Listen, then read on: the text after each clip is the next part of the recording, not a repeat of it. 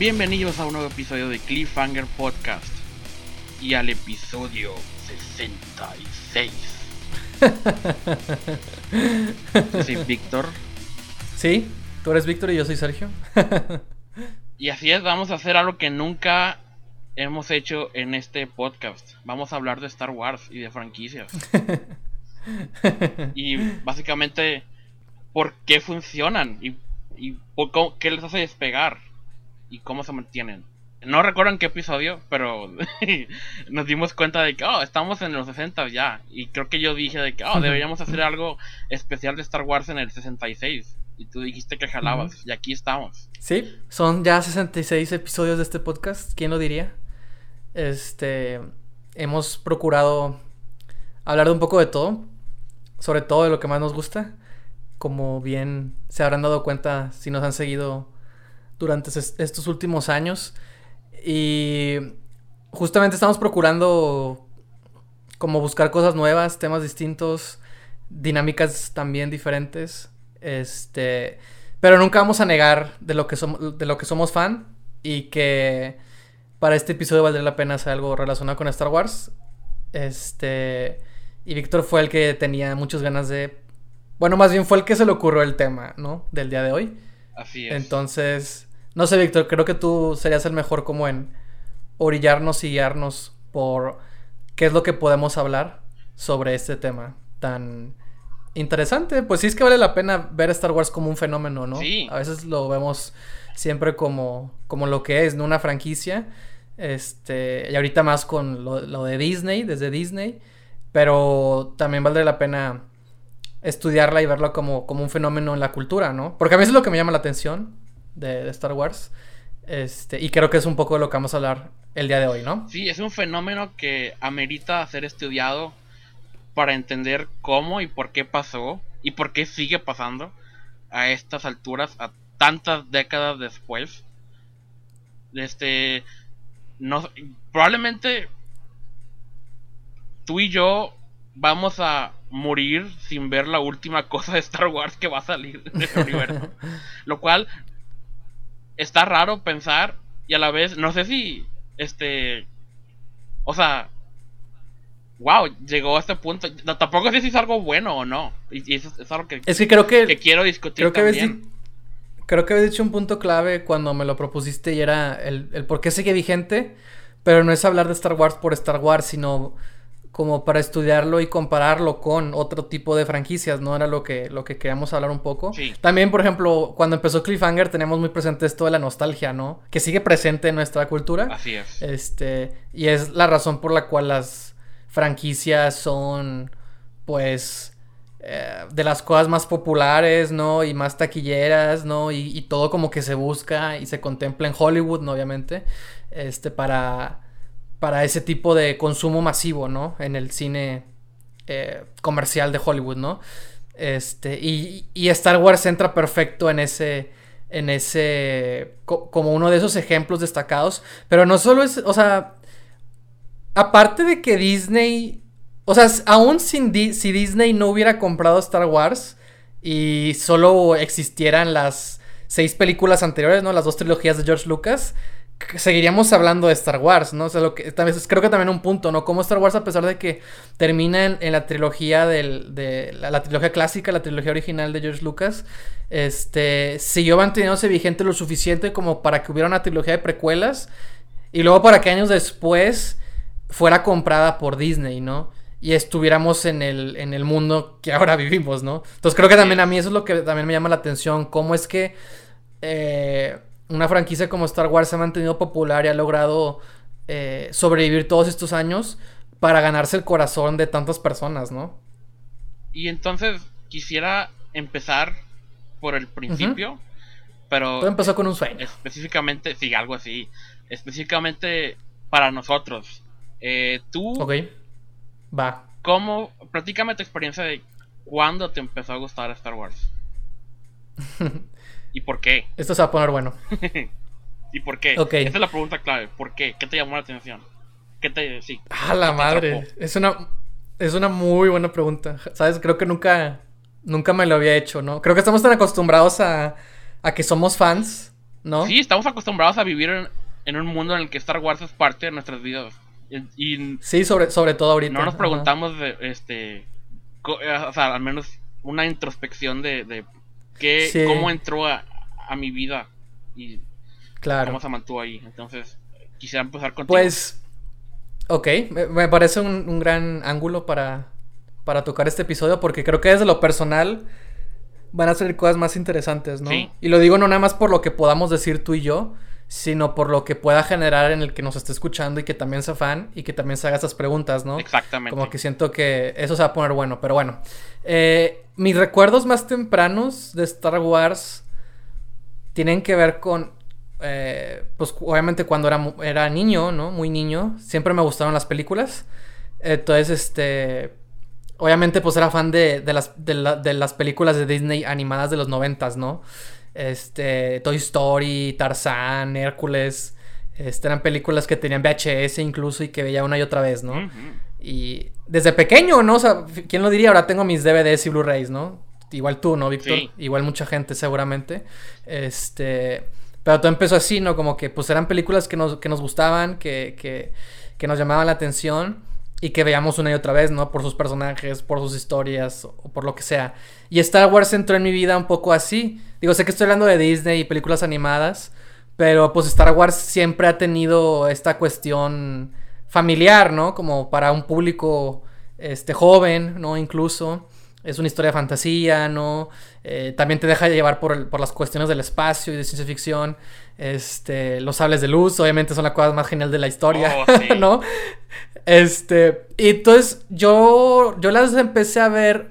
Fíjate que fue con mi mamá, yo creo, porque no recuerdo exactamente cómo estuvo, pero pues yo nací en el 96 y la amenaza fantasma fue en el 99, ¿no? Sí. Sí, ¿no? o el 2000. Fue, no, fue, 99, ¿no? Estoy segurísimo. Sí, bueno. Entonces, o sea, tenía muy poquitos años, ¿no? Para cuando sea que se estrenara esa película. Y ahorita, y no quiero hablar todavía de la amenaza fantasma porque no recuerdo exactamente cómo estuvo y porque sé que esa no la vi en el cine. Pero recuerdo muy bien estar en, en mi anterior casa, no en la casa en la que actualmente vivo. O sea, y, lo digo no porque sepan dónde vivo o así, sino porque me lleva hasta esas instancias, ¿sabes? A, a, una casa, a mi primera casa, ¿no? Por así decirlo, ¿no? Cuando era, la casa cuando era niño, ¿no? Sí. Este, recuerdo que subiendo las escaleras estaba como una especie de salita de estar donde estaba la tele, ¿no? Y luego estaban los cuartos, ¿no? Entonces, esa era la tele donde veíamos, estaba el VHS, ¿no? Entonces, se da cuenta que esa era la tele donde yo veía todo.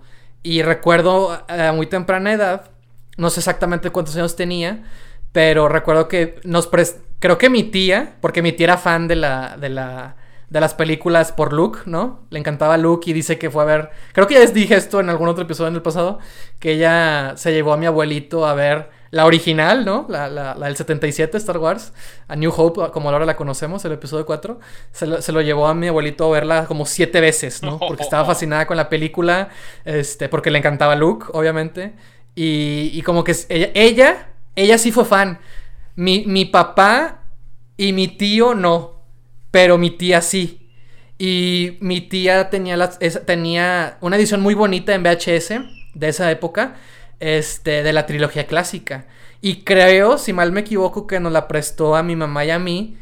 Y según yo, así fue cuando como empecé a ver Star Wars. De hecho, no recuerdo exactamente eh, cómo, ¿sabes? Cómo fue todo. Pero Star Wars, cuando yo las veo ahorita, este.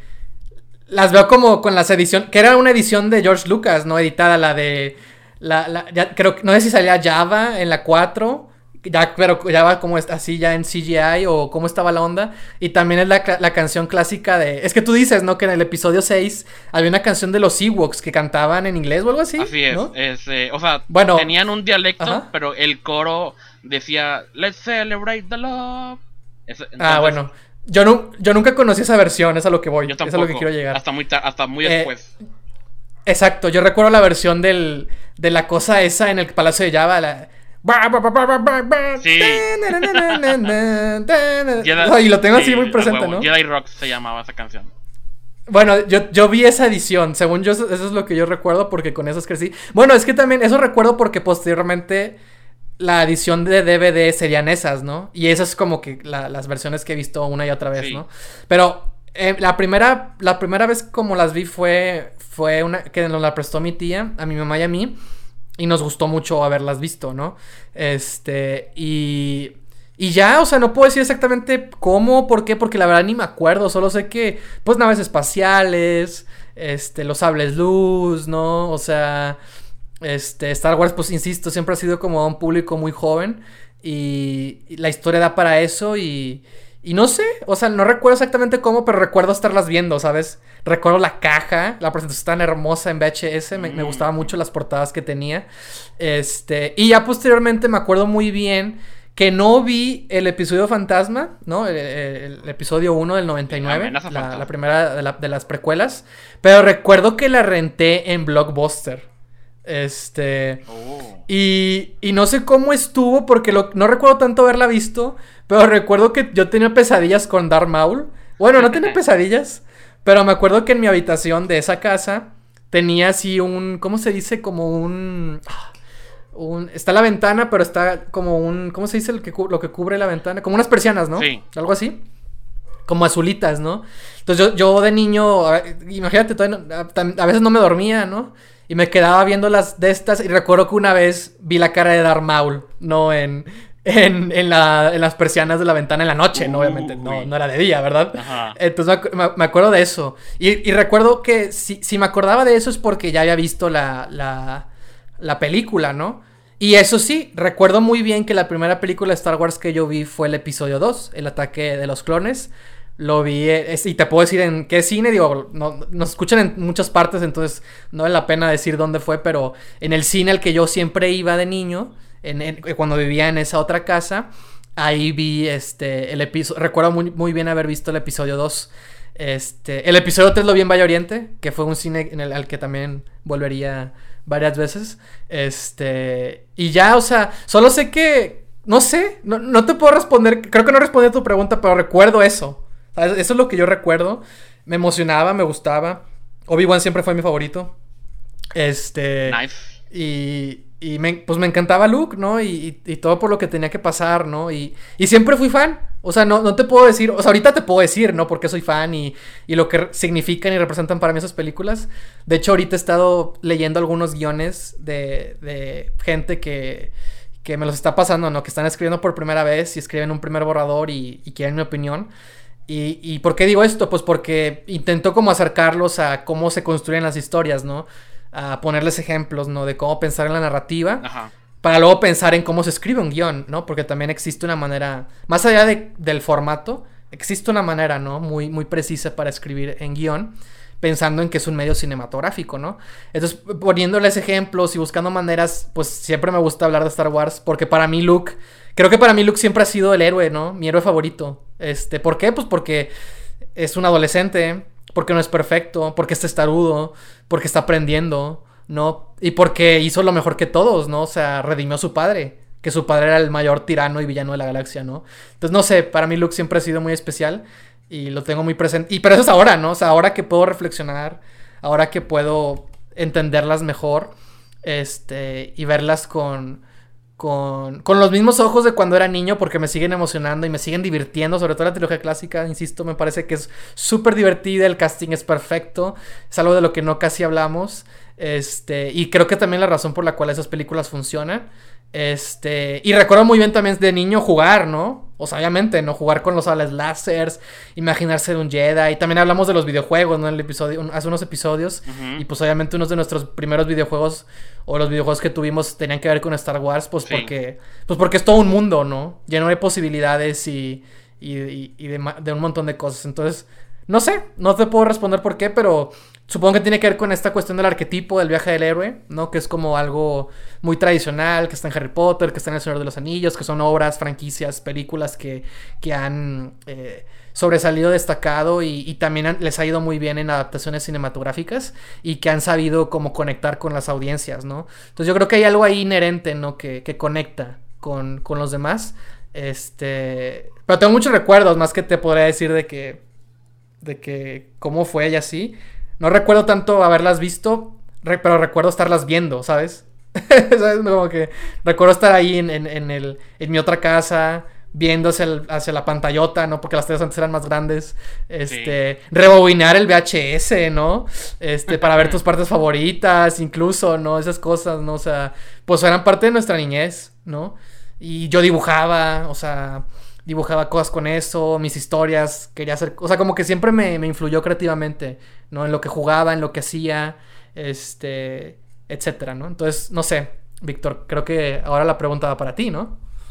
Sí, y, yo, Star Wars siempre estuvo constantemente en mi vida también, aunque no le prestara atención, eh, porque eh, así eh, mis papás, y sobre todo mi papá y, varios tíos, este, yo siempre he visto que a ellos les encantaban esas películas.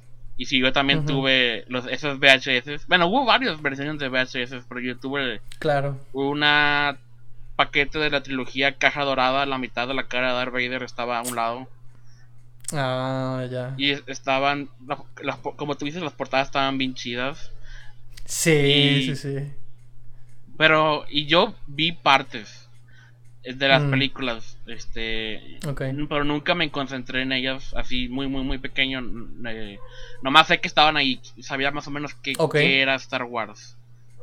Okay. Este, de hecho, una de mis primeras películas que vi en el cine fue La amenaza fantasma. Debía haber mm. tenido tres años. este, pues sí. y fue de las primeras películas que sí aguanté ver de principio a fin. Mm. Cosa que sí, al menos mi bebé yo estaba viendo la pantalla y le ponía atención, aunque a lo mejor no les entendía bien o no, este, o no sabía bien qué estaba pasando, ¿no? Pero al menos era llamativo para mí. Pero no fue hasta. Bueno, mi entrada a Star Wars tiene dos partes. Por, este, obviamente no recuerdo ver la amenaza fantasma en el cine, porque estaba muy pequeño. Sí, claro. Pero sí recuerdo ver en el 2005 episodio 3. Eh, antes de ver episodio 3 estaba emocionado eh, por verla, aunque igual no, no había visto, o sea, sí vi la amenaza fantasma en el cine, pero no recordaba nada. Pero sí sabía que era Star Wars. Y, me emocionaba porque estaba consciente de que esa iba a ser, a menos en ese entonces, la última película de Star Wars que iba a cerrar la historia, ¿no? Y eso me emocionaba de que, se, sentía que algo importante iba a pasar, una culminación. Sí, sí, sí, sí. y esa ese entusiasmo en el, aire sí me alcanzó y la, fui a ver y me gustó, me emocioné, me, me encantó la pelea uh, Anakin versus Obi-Wan y, y todo eso, este pero lo que definitivamente selló mi amor por esta franquicia fue cuando fue en el mismo año, pero fue después, eh, tenía 8 años, me regalaron la trilogía original en DVD y ahí fue cuando empecé a verlas constantemente. Recuerdo la primera vez que vi episodio 4, fue con mi hermano y fue mm. de esas películas que recuerdas perfectamente que que hasta que yo y mi hermano nos emocionamos mucho viéndola este en, varias partes y ah, hubo un momento cuando escapan de la estrella de la muerte que al, yo, este, nomás con el contexto de las otras películas que había visto hasta ese entonces en mi vida, sentía que ya se iba a acabar la película, ¿no? Pero, pero luego la película siguió como un acto extra de, de ahora la batalla espacial en, afuera de la estrella de la muerte. Y para mí, el hecho de que la película continuara aún más de lo que yo esperaba y que, y que fuera aún más emocionante, lo más emocionante hasta ahora en esa película para mí fue que, claro. wow, esta es una aventura, este, no, ya no puedo predecir nada. Y, mm. y eso fue y eso fue lo que me atrapó de Star Wars y del cine en general. Ese sentido de, que puedo vivir una aventura este nueva con personajes que me caen bien y en, otro lugar, en otra galaxia. Eh, nada que ver con lo que yo conozco y con armas geniales y esa épica música y todo eso. Y eso fue. Ah, exacto. Eso fue lo que me atrapó. Y lo, en, en cuanto a Star Wars y al cine. Y, y aún más eh, descubrir el material incluido en el DVD y mm. escuchar los comentarios y sobre todo también de que, oh, estaría bien chingón hacer una película eh, y, trabajar con efectos especiales, así como Nessa, eh, trabajar con, con títeres y, o este, con este, ser actor y usar tu imaginación para este actuar con, con cosas que sabes que no son reales pero en, el momento pero que se sienten reales y todo eso me entusiasmó un chingo. De que oh se, ve bien divertido hacer esas películas también. Y también se ve como una aventura detrás de la aventura. Y obviamente están los juguetes este ah, exactamente. y el, y el sable de luz es la mejor arma del cine en de todos los tiempos. o sea, a quien niños no le gustan las espadas en general, pero una espada es poderosa y elegante. Una espada futurista para un tiempo más civilizado. Eh, y, todo eso, obviamente, la música y los visuales, los diseños de los personajes, el hecho de que está bien claro quién es el bueno y quién es el malo y y que así como tú dijiste Luke es un gran protagonista porque tú sientes que tú puedes ser él pues te y que alguien puede llegar a, decirte que tú tienes un destino mucho más grande del que tú te imaginabas y que te ibas a, entrar a una aventura y, las posibilidades, ¿no? Y, también creo que viendo en retrospectiva, es muy inteligente la manera en la que hicieron esa película, por muchas razones. Claramente, obviamente rindió muchos frutos, pero el simple hecho de que la película, en la película no resuelven o no ganan la guerra. Pero aún así se siente como una victoria para los personajes. Eso como que de algún modo te hace sentir como que en esta galaxia este pueden ser este todos los días una nueva aventura diferente. O sea, de que esto fue solamente una semana en, la vida de nuestros héroes en la que pasó todo esto, ¿no? ¿Quién sabe qué pasó antes y quién sabe qué pasó después? Y aparte la, la película se este se toma tiempo dándote pistas del pasado, ¿no? De los personajes, la misteriosa guerra de los clones y qué pedo con la relación entre Darth Vader y Obi-Wan. Sí. Que algo que siempre llama la atención en este tipo de historias y franquicias y sobre todo para, para un público joven como el que nosotros éramos cuando las vimos por primera vez, es el world building, ¿no? O sea, que es todo un mundo, ¿no? O sea, Harry Potter es un mundo mágico, ¿no? O sea, El Señor de los Anillos es un mundo fantástico, ¿no? Y Star Wars es una galaxia muy, muy lejana, ¿no? ¿Sabes? O sea, hace... Entonces, eso también siempre como atrae la atención, ¿no? De que, o sea, son distintos planetas, distintas criaturas, distintos tipos de personajes, distintas dinámicas. También los villanos se ven geniales, o sea, Darth Vader es intimidante, pero se ve genial y oh, elegante. Sí, tiene su ¿sabes? propia tema musical chingón que lo acompaña cada vez que Aparte, claro, aparte la música, ¿no? Entonces creo que también eso siempre como atrapa, ¿no?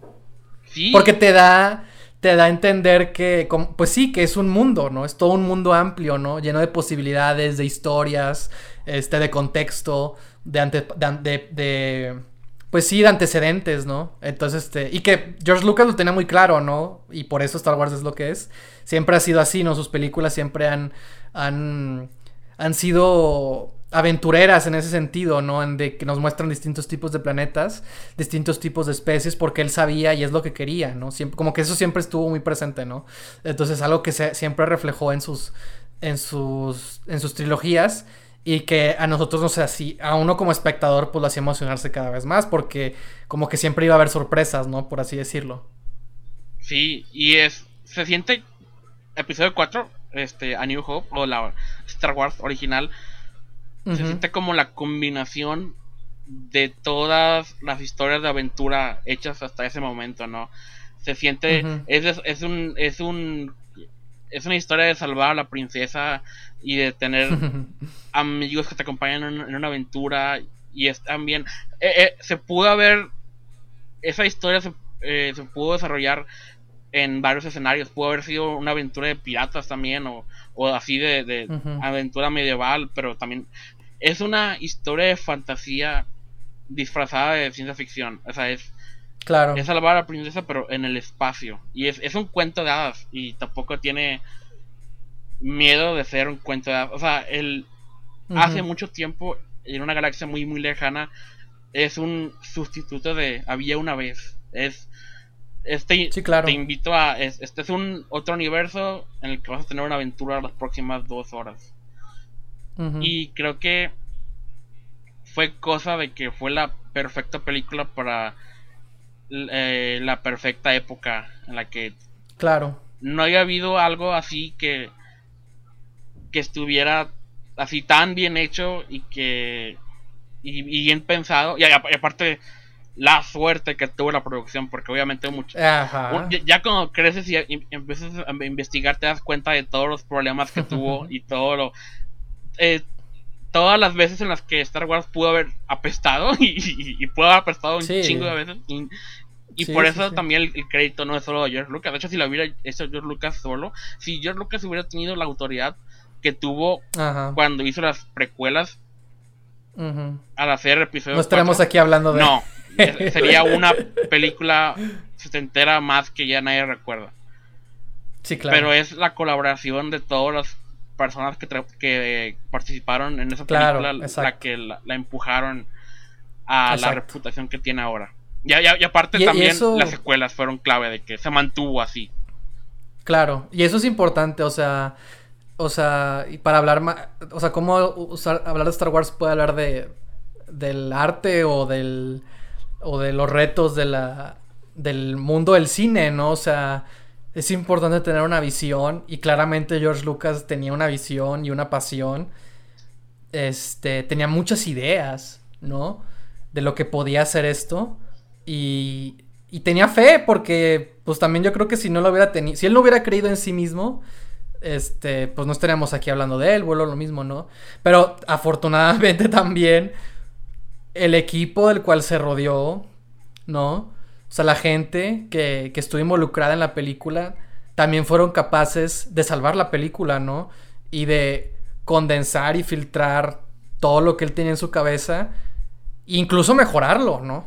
Este, y eso es Sí. a lo que voy, o sea, este, no se trata nomás de, de, o sea, sí, claramente importa la visión, pero al final del día es un, medio colaborativo, no es un trabajo en equipo, eh, donde in- intervienen muchas partes creativas incluso, ¿no? Entonces, este, o sea, las ilustraciones de Ralph McGuire, o sea, están geniales, o sea, esas por sí solas, ¿no? Funcionan y, y, y, traducen e ilustran el mundo que George estaba imaginando, ¿no? Eh, que estaba escribiendo en, en- en palabras, ¿no? En guiones, ¿no? O sea, el equipo de edición también, que se lució con, con, con los cortes de la, de cada, de la película, ¿no? Para que fuera lo que es, ¿no? En rescatar y resaltar Sí, las cosas más los- importantes. Ellos son los verdaderos héroes de Star Wars. los de- Sí, la verdad, sí, la verdad es que sí. O sea, en, en encontrar esas partes, ¿no? O sea, en resaltar la química del elenco, ¿no? O más que la Sí, química, pues estas interacciones, ¿no? Que tenían, exacto, ¿no? Darles, darles, entender de dónde viene cada uno y darles esa prioridad, ¿no? Y, y así con todo, ¿no? O sea, estamos hablando ahorita nada más de las actuaciones, pero tiene que ver con, con las secuencias, con cómo se arma una escena, ¿no? Con, con que tenga ese entusiasmo, ¿no? Que, que, caracteriza el, estar en una aventura en el espacio, ¿no? Entonces, este... O sea, sí, George Lucas fue una parte importante y sin él no habría Star Wars, pero también todo el equipo que, que lo respaldó y que estuvo detrás de él y que le dijo que quizás no estaban funcionando las cosas, también fue una parte importante en que la película fuera lo que es el día de hoy. Y que, como dijimos, ¿no? Si no hubiera sido un éxito, pues no hubiera habido secuela, no estaríamos hablando de ellas, seguramente se habrá quedado en el olvido. Y, y te- pero te habla de eso, o sea, creo que hay una pasión, pues, o sea, no solo de Lucas, sino de toda la gente involucrada, de, ya sea de salvar su pellejo, o de verdaderamente creer, ¿no? Porque pues incluso Alec McGuinness, ¿no? El Obi-Wan no creía en el proyecto, ¿no? O sea, ese tipo de cositas, eso es a lo que voy. Sí, ¿no? para él era otra película y, y a veces es, es- eh, eh, pues es difícil porque en ese momento Claro. no, no sabes qué estás haciendo Exacto. porque Y más de- algo tan loco y exacto, específico y ambicioso. confiar plenamente en que la persona que te contrató, que es mucho más joven y menos experimentado que tú, Exacto. sepa lo que hace, lo cual era mucho Exacto. que pedir en ese momento. Este, y sí, Star Wars ahorita es Star Wars por todas las personas también que le dijeron a George Lucas que no, creo que está mejor así. Que Claro. es la diferencia entre la trilogía original y las precuelas.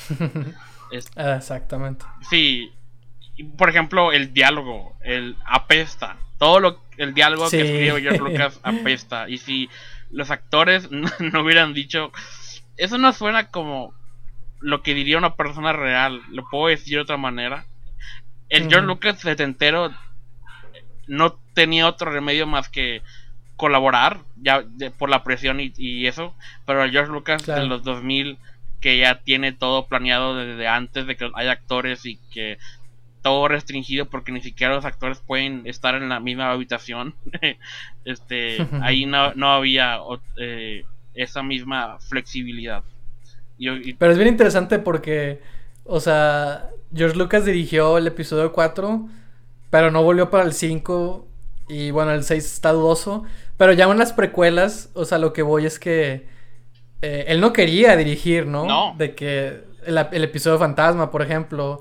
Este, pero todos era como que no, no, no, no, George, tú, tú, tú, tú puedes, ¿no? Y creo que, creo, no sé, no sé por qué eh, no habrá querido, pero creo que también se la tuvo que creer de que, no, pues yo, yo puedo, ¿no? Yo soy el mero mero, ¿no? O si esto funciona, tiene que ver conmigo. Y creo que quizás por eso cometió los errores que cometió y se dejó llevar o no sé. También pues porque todos le estaban dando el permiso de hacer lo que, lo que fuera, lo que quisiera, no había tanto cuestionamiento.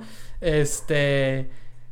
No sé, pero, pero me llama la atención también eso, ¿no? Esa parte que, que también vale la pena mucho explorar y, y ponerla enfrente, ¿no? O sea, George Lucas no, no quería volver a, a dirigir las, la- las, las, las precuelas, ¿no? También eso me parece muy interesante. sí, Y, bastante. o sea, le, le ha ido mal o le ha ido bien o lo que sea, eh, ese no era su plan, pero al final él volvió, ¿no? Por su propia cuenta. Entonces, también es otro tema del que, del que podemos hablar, que no Sí. es el de este caso, pero que vale la pena No, sí. mencionarlo. también me quiero ir por allá un poquito. Y, y nada, para, para dar más contexto, las personas a las cuales George Lucas le pidió que, dirigieran Sí, episodio claro. 1 fueron Steven Spielberg, Claro. Robert Zemeckis, Mm. este, ¿quién fue? Ron Howard también fue uno de ellos. Todos le dijeron que no, que él debería hacerlo, que es, es su bebé Claro. y nomás él sabe cómo hacer Star Wars. Exacto, exacto. Y eh, pues sí, él no tuvo más remedio. Yo creo que en ese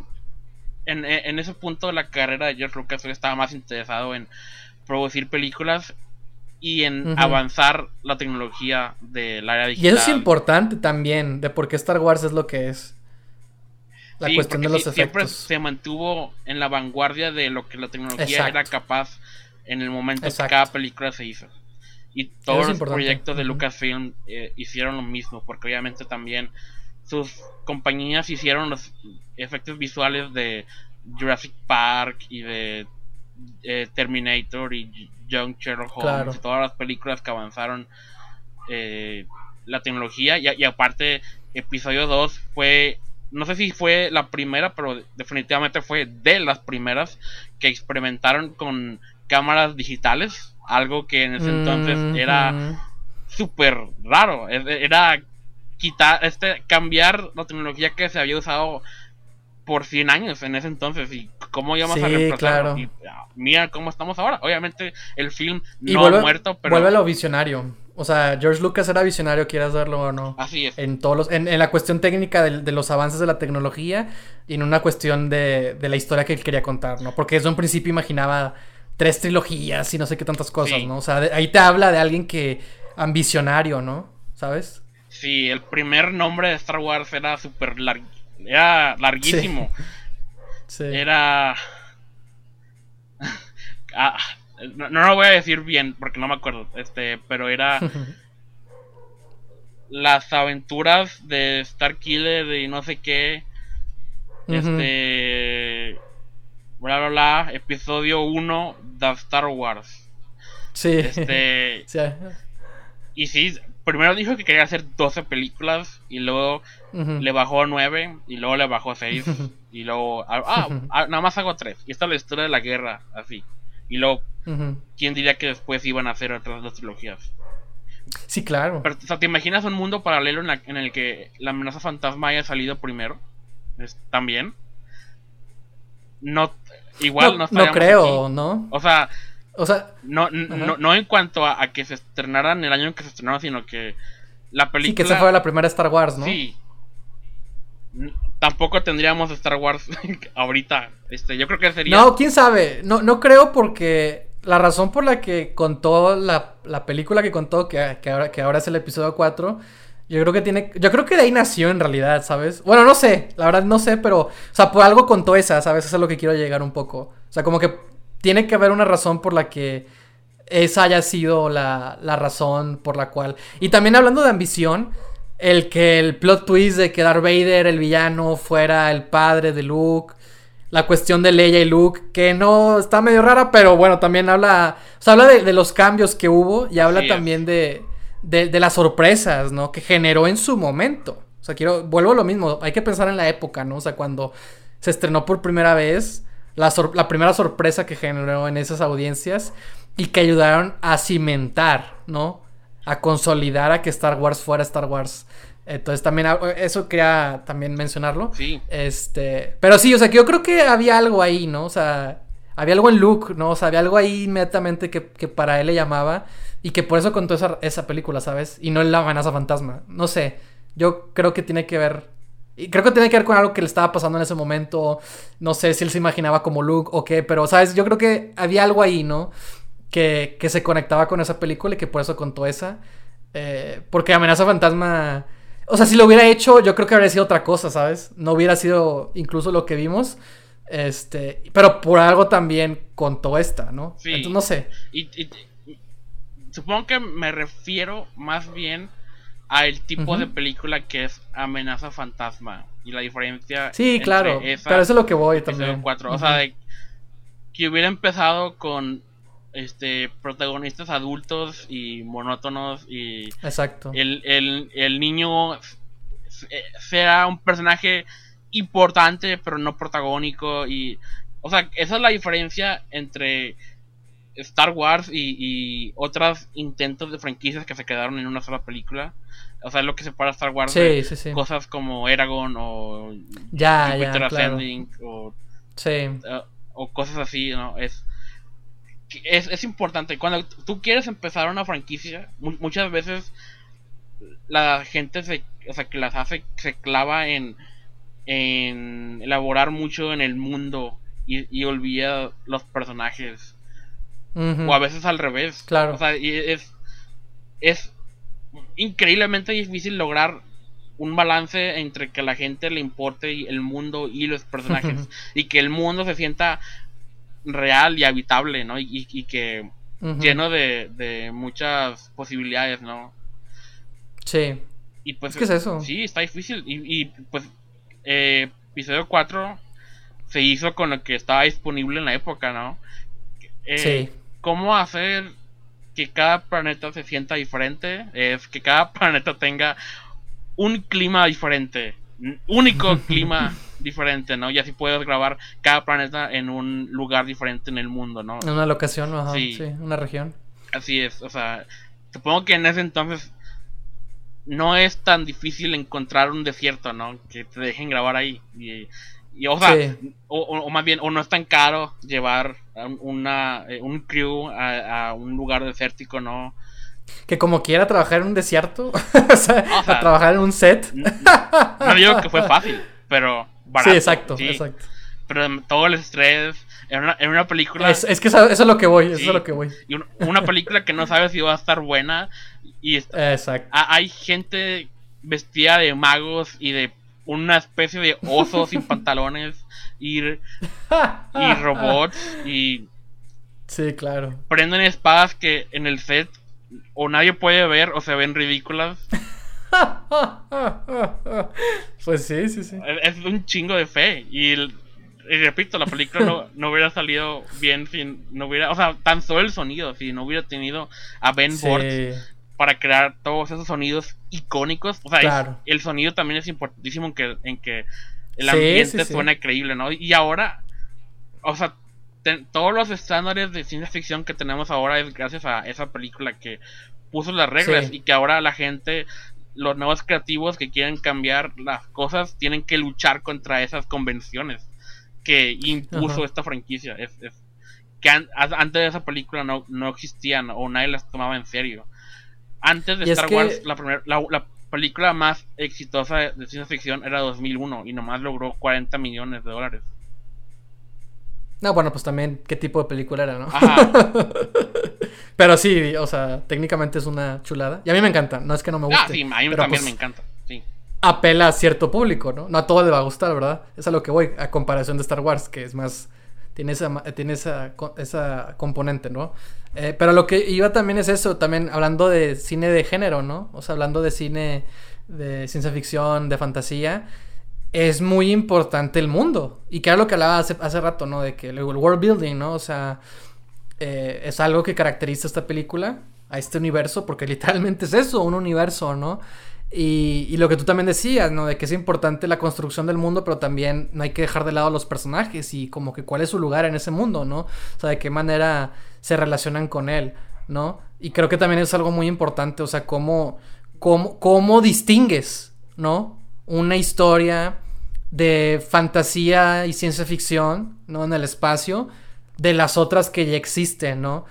Y ahí es donde entran los sables láser, ahí es donde entra el sonido, donde entra la música, donde entran las naves espaciales, cómo suenan, cómo son, ¿no? Sí, cómo luce todo. O sea, todo es. Porque, Exacto. Porque de por sí cada personaje es un arquetipo diferente que ya ha existido en, miles de historias y películas diferentes, ¿no? ¿Cómo haces eso original o que se sienta fresco otra vez? Exacto, es a lo que voy. Es a lo que voy. O sea, ese es un reto, ¿no? O sea. Y. Y es una de las razones por las que este tipo de franquicias funcionan, porque hay algo que están haciendo inherentemente bien, ¿no? Más allá de la historia, hay, hay un mundo con el que nos podemos identificar, pues porque también podemos meter la cuestión política, ¿no? O sea, pues son los del imperio son los nazis y la rebelión pues son los aliados, ¿no? Por así decirlo, ¿no? Ajá. Este, es esta fuerza eh, bienhechora, ¿no? Que se resiste contra la tiranía y al final gana, ¿no? Allá también hay algo ahí interesante y político que George Lucas mete y que forma parte de un mundo real, ¿no? O sea, es un mundo que está en guerra, ¿no? o sea, pues sí, ¿no? Es un mundo que está en guerra, es un eh, imperio que se maneja de esta manera, ¿no? Eh, todopoderoso, autoritario, este, y ahí es donde entran nuestros héroes, ¿no? Como los, los, eh, pues defensores del bien o lo que tú quieras, este, o más, más que sean los defensores del bien, tienen buenas intenciones y por eso se ven ligados en esta gran aventura, ¿no? En donde terminan siendo los héroes de esta historia, ¿no? Entonces, o sea, siento que también esas cosas, pues quieras que no conectan, ¿no? Con la gente, ¿no? Sobre todo me imagino, pues, una cultura gringa eh, de los setentas, ¿no? O sea, pues todavía estaba Vietnam o algo así. Este, pero pues los nazis siempre han estado muy presentes en la, todavía en la cultura gringa. Entonces como que ver eso, ¿no? Y, y, que representen esto y que los héroes representen aquello, esa victoria, ¿no? Compartida, ¿no? O sea, creo que también es estas cuestiones sociales, políticas, ¿no? De un contexto que también George Lucas vio, ¿no? O sea, vio la manera de que formaran parte porque para él significaban algo y porque tenían que ver con el mundo que él habitaba en ese momento, ¿no? Que tenían muy presente quizás esas, todas esas cosas, ¿no? Entonces, este, también eso es importante. Pero creo que no estamos viendo el punto de la vigencia. Del, del, por qué Star Wars Porque estamos hablando del éxito de Star Wars, básicamente, ahorita. Y, que, y que no es de no es de desmeritarles, ¿no? Pero eh, podemos hablar de eso muchas veces y, y, mucho tiempo, ¿no? Sí, siempre le vas a encontrar capas y capas y capas de por qué, por qué, funcionó. Sí. Pero... Y sabemos, ¿no? Sabemos que está bien. O sea, sabemos que por algo está aquí. Y sabemos que se distingue Star Wars. Por muchas razones. Sí, así es. Pero... Pero, sí. Regresando a la pregunta original de por qué creo que esto ha sido vigente Quiero destacar una, una, cosa que, se tiene, que tiene que ver con tu historia y con la mía, de cómo llegamos a Star Wars, y que es una historia que tiene que ver con muchas otras personas. Y es que Star Wars es una historia que ha... Eh, y que tú también dijiste al principio, ¿no? Que sabemos que aunque nos muramos, va a seguir bien, habiendo Star Wars. Para bien o para mal. Eh, sí, no aclaramos eso, pero sí. sí. también quiero dejar claro que esa idea aunque suene bonita para algunos, también me aterra de que, oh no, no sé si es algo bueno, pero sí. Este, que Star Wars ha sido algo que ha traspasado generaciones, ¿no? O sea, y que de la misma manera nosotros le encontramos por medio de... O sea, fue, una cuestión hasta cierto punto hereditaria, ¿no? O sea, alguien nos dijo o nos enseñó o vimos por primera vez, ¿no? Y por lo tanto, vivimos en un mundo en el que ya existía Star Wars. En donde ya sabíamos que Star Wars era importante o fue algo. Pero también a mí me parece algo muy importante también destacar y es que Star Wars no acabó siendo una trilogía nada más.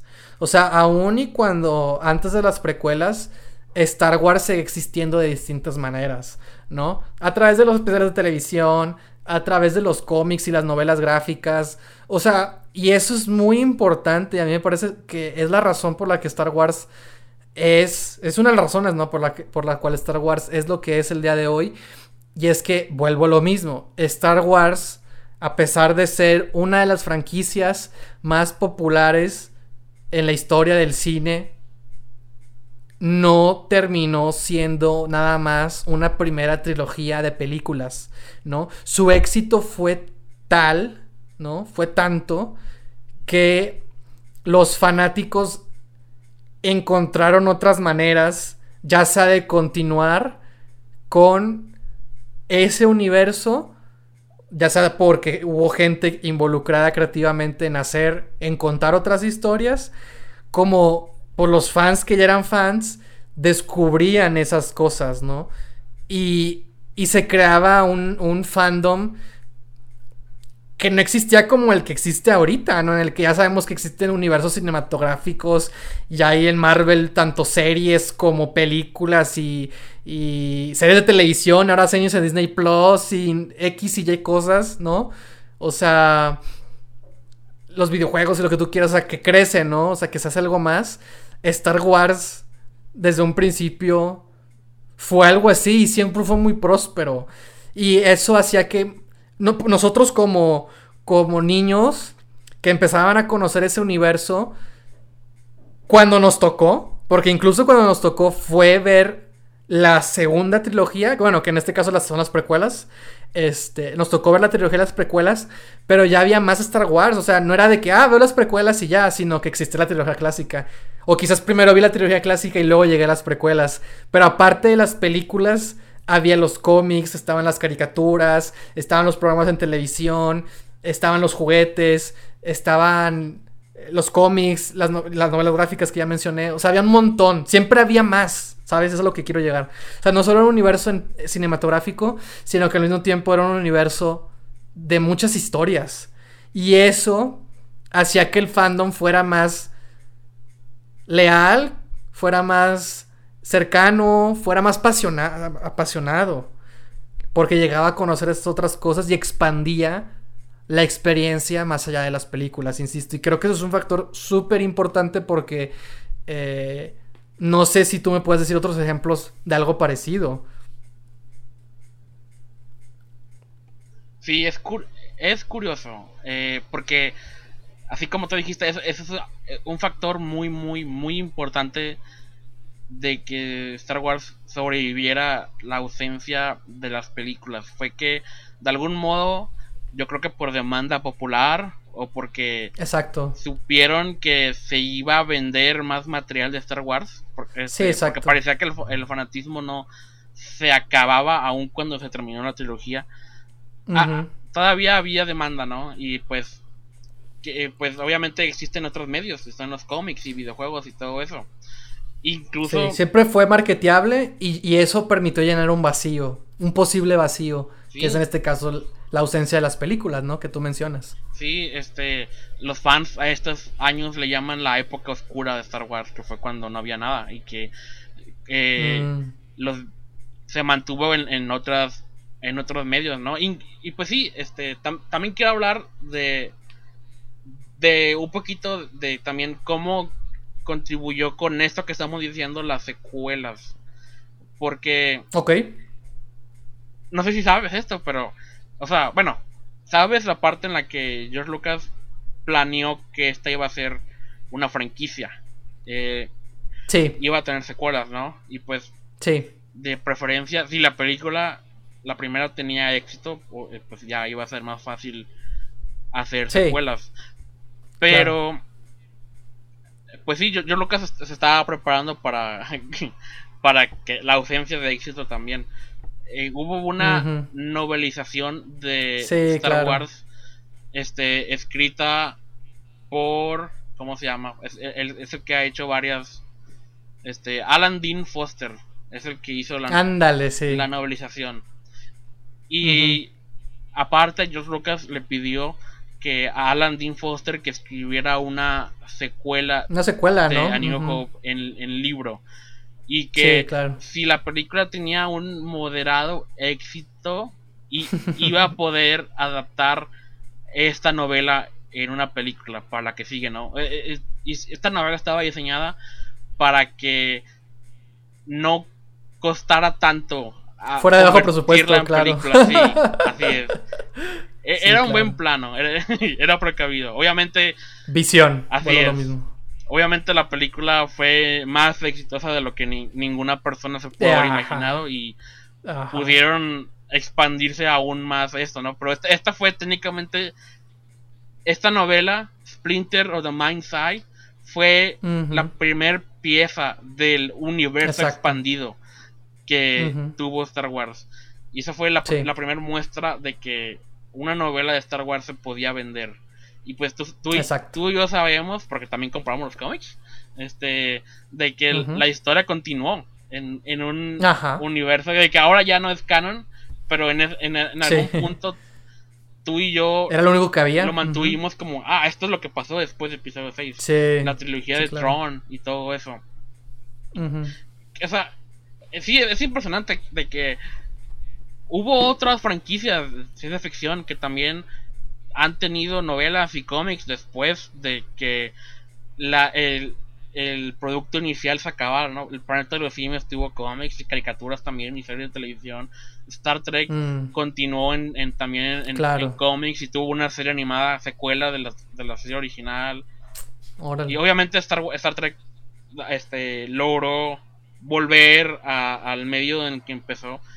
este, muchos dirían que fue gracias a Star Wars también. Pero. De algún. Eh, eh, yo pienso mucho en este video. Que me acuerdo que me, encantó del canal de que siempre decimos, el de Every From a Painting, en el que explica la cinematografía de Michael Bay y lo que es Mayhem. Este, que es un tipo de toma que muchos otros cineastas de blockbusters han intentado imitar, pero a nadie le, ha salido tan bien como a, Michael Bay, que es esta toma de gente a nivel del suelo viendo hacia arriba porque algo impresionante y a gran escala está pasando sobre ellos. Y, mientras la cámara gira alrededor del personaje humano a nivel del suelo. ¿No? Y, y a no todos los, le, sale esa toma, ¿no? Y la, la clave de por qué esa toma es tan emocionante en las películas de Michael Bay y no tanto en otros es porque Michael Bay super mega carga el fondo con un chingo de elementos y detalles y el personaje siempre está viendo a una parte del ambiente que nosotros no vemos, nomás vemos la parte de atrás de, de algo que está captando la cámara, pero la visión del personaje insinúa que hay otra cosa que no estamos viendo, que todo el desmadre que está pasando no cabe en una sola toma. Y, así es como yo defino cómo la, nos hace sentir el universo de Star Wars, que nosotros nomás tenemos acceso a pequeñas historias este en pequeños lapsos de tiempo, pero que el universo todo el tiempo están pasando aventuras de las que no nos enteramos, ¿no? Y que este porque es una enorme galaxia con un chingo de planetas y razas y especies y y sistemas políticos diferentes y la madre, ¿no? Y eh, eso es lo que desata tu imaginación y es lo que te da, de que, ah, debe haber más cosas que, las que no nos dicen, ¿no? Y, y, obviamente los personajes siguen vivos y jóvenes cuando se acabó el episodio 6, tienen que tener aún más aventuras. Claro, sí, claro. Entonces todo eso es... Star Wars es el mejor ejemplo de una franquicia que te mantiene imaginando de qué otras cosas están pasando. Eh, eh, alrededor o mientras está una historia que estás viendo y todo eso. Y es que es por lo mismo, ¿no? Por, porque, y, menciona, creo que mencioné en el, episodio anterior lo de lo transmedia, ¿no? O sea, hablamos de campañas de impacto en documental, pero también de lo transmedia. Y Star Wars es un ejemplo perfecto de lo transmedia. O sea, era una película, pero George Lucas también pensó en este posible plan en el que había una novela y luego hubo cómics, ya habido videojuegos y ahora es un montón de cosas, ¿no? O sea, no solo nada, no son nada más las películas, ¿no? Entonces, a eso es lo que iba un poco con, con ese tipo de, de proyectos transmedia, ¿no? Cuando piensas en una obra, pero al mismo tiempo la obra no es lo único, sino que hay más cosas que lo acompañan, ¿no? Que acompañan la experiencia, vuelvo lo mismo. Y en Star Wars, hace 40 años, eso ya estaba como contemplándose eh, hasta cierta medida, ¿no? También. Y creo que también, pues creo que es parte, o sea, obviamente sirvió porque le fue bien, porque fue una franquicia exitosa que generó a un gran eh, comunidad de fanáticos que de una u otra manera podían acceder a estas cosas, ¿no? Y aunque no las hubieran, aunque no todas las tuvieran, existían, ¿sabes? O sea, vuelvo a lo mismo, estaban ahí, ¿no? Y para nosotros, como estas nuevas generaciones que están y que siguen habiendo y que están conociendo Star Wars por primera vez, o sea, Star Wars no va a ser nomás una cosa, sino un montón, ¿no? Que así me senté también de niño, ¿no? O sea, pues era la época de la trilogía de las precuelas, eh, habíamos visto la trilogía clásica, no la sabíamos, nos encantaba. Íbamos a presenciar, como tú dijiste, el cierre ¿no? El esperado y anticipado cierre, ¿no? Este... Pero siempre hubo más cosas. Sabías que había cómics, sabías que estaban los videojuegos, sabías que, que había un montón de cosas, pues. Y, y no sé, hace eso, eso hace que sea... Pues, pues más emocionante hasta cierto punto, ¿no? O sea, como que siempre hay algo más que ver, ¿no? O que saber, o que aprender. Y siento que le damos chance a Star Wars de expandirse. Eh, porque al menos nuestra generación, este, nosotros nacimos y o, tuvimos eh, eh, conciencia de las películas y eso cuando Star Wars ya era algo grande, ¿no? Entonces, tú no, nosotros no presenciamos el, inicio de Star Wars, sino que Star Wars ya estaba ahí, ya estaba este, hecho y derecho y expandido este, para cuando llegamos a este, entonces ¿Por, qué no más Star Wars? ¿No? ¿Por qué, otra, ¿Por qué no otra película? Y así. Pero. Este. Siento que ahora. Al menos en mi caso. Me gana el cinismo cada vez que sale. O empieza una nueva franquicia. Este. Que, que empieza con planes de que se haga franquicia. Y ya antes de que salga la primera. Ya anuncian de que. Oh, va a ser una este va a ser una trilogía, pero aparte va a haber una serie de televisión que es precuela, ¿no? Y, aparte eh, eh, planean el universo expandido ya, o sea, el, el sí, sin haber asegurado el éxito de la primera antes de empezar, ¿no? Y casi siempre fallan a este super gacho. Todos los, no, no sé por qué el único universo cinematográfico que sí ha jalado y y como también moderadamente, porque no todo ojalá, por alguna razón ha sido la del conjuro. O sea, ese. Porque todo demás ha fallado. bueno, pero es una franquicia. O sea, o sea, más bien, como es, una serie de películas que cada película es continuación. O, o, está en Pero ya, ya, va a haber, va a haber spin-offs también, ¿no? Y algo así. o sea, ya no es hubo nada más ya, el de, los episodios. El, de Hobbs and Shaw y todo eso, pero... Ándale, y va a haber otro, ¿no? Con Charlize Theron. Ah, no tengo O sea, ya no es nada más, ya no es nada más los, los vamos al espacio y al más allá. Así es. o sea, ya también hay personajes... Eh, y no me gustan esas películas, bueno, no, no, he visto esas películas, así que no, puedo opinar bien, pero al menos como que se lo ganaron, ¿no? O sea, ya, ya llevaban como sí, o sea, seis películas antes de que ah, esto puede expandirse más. Más allá de estas serie de películas, podemos hacer otras cosas alrededor en el universo.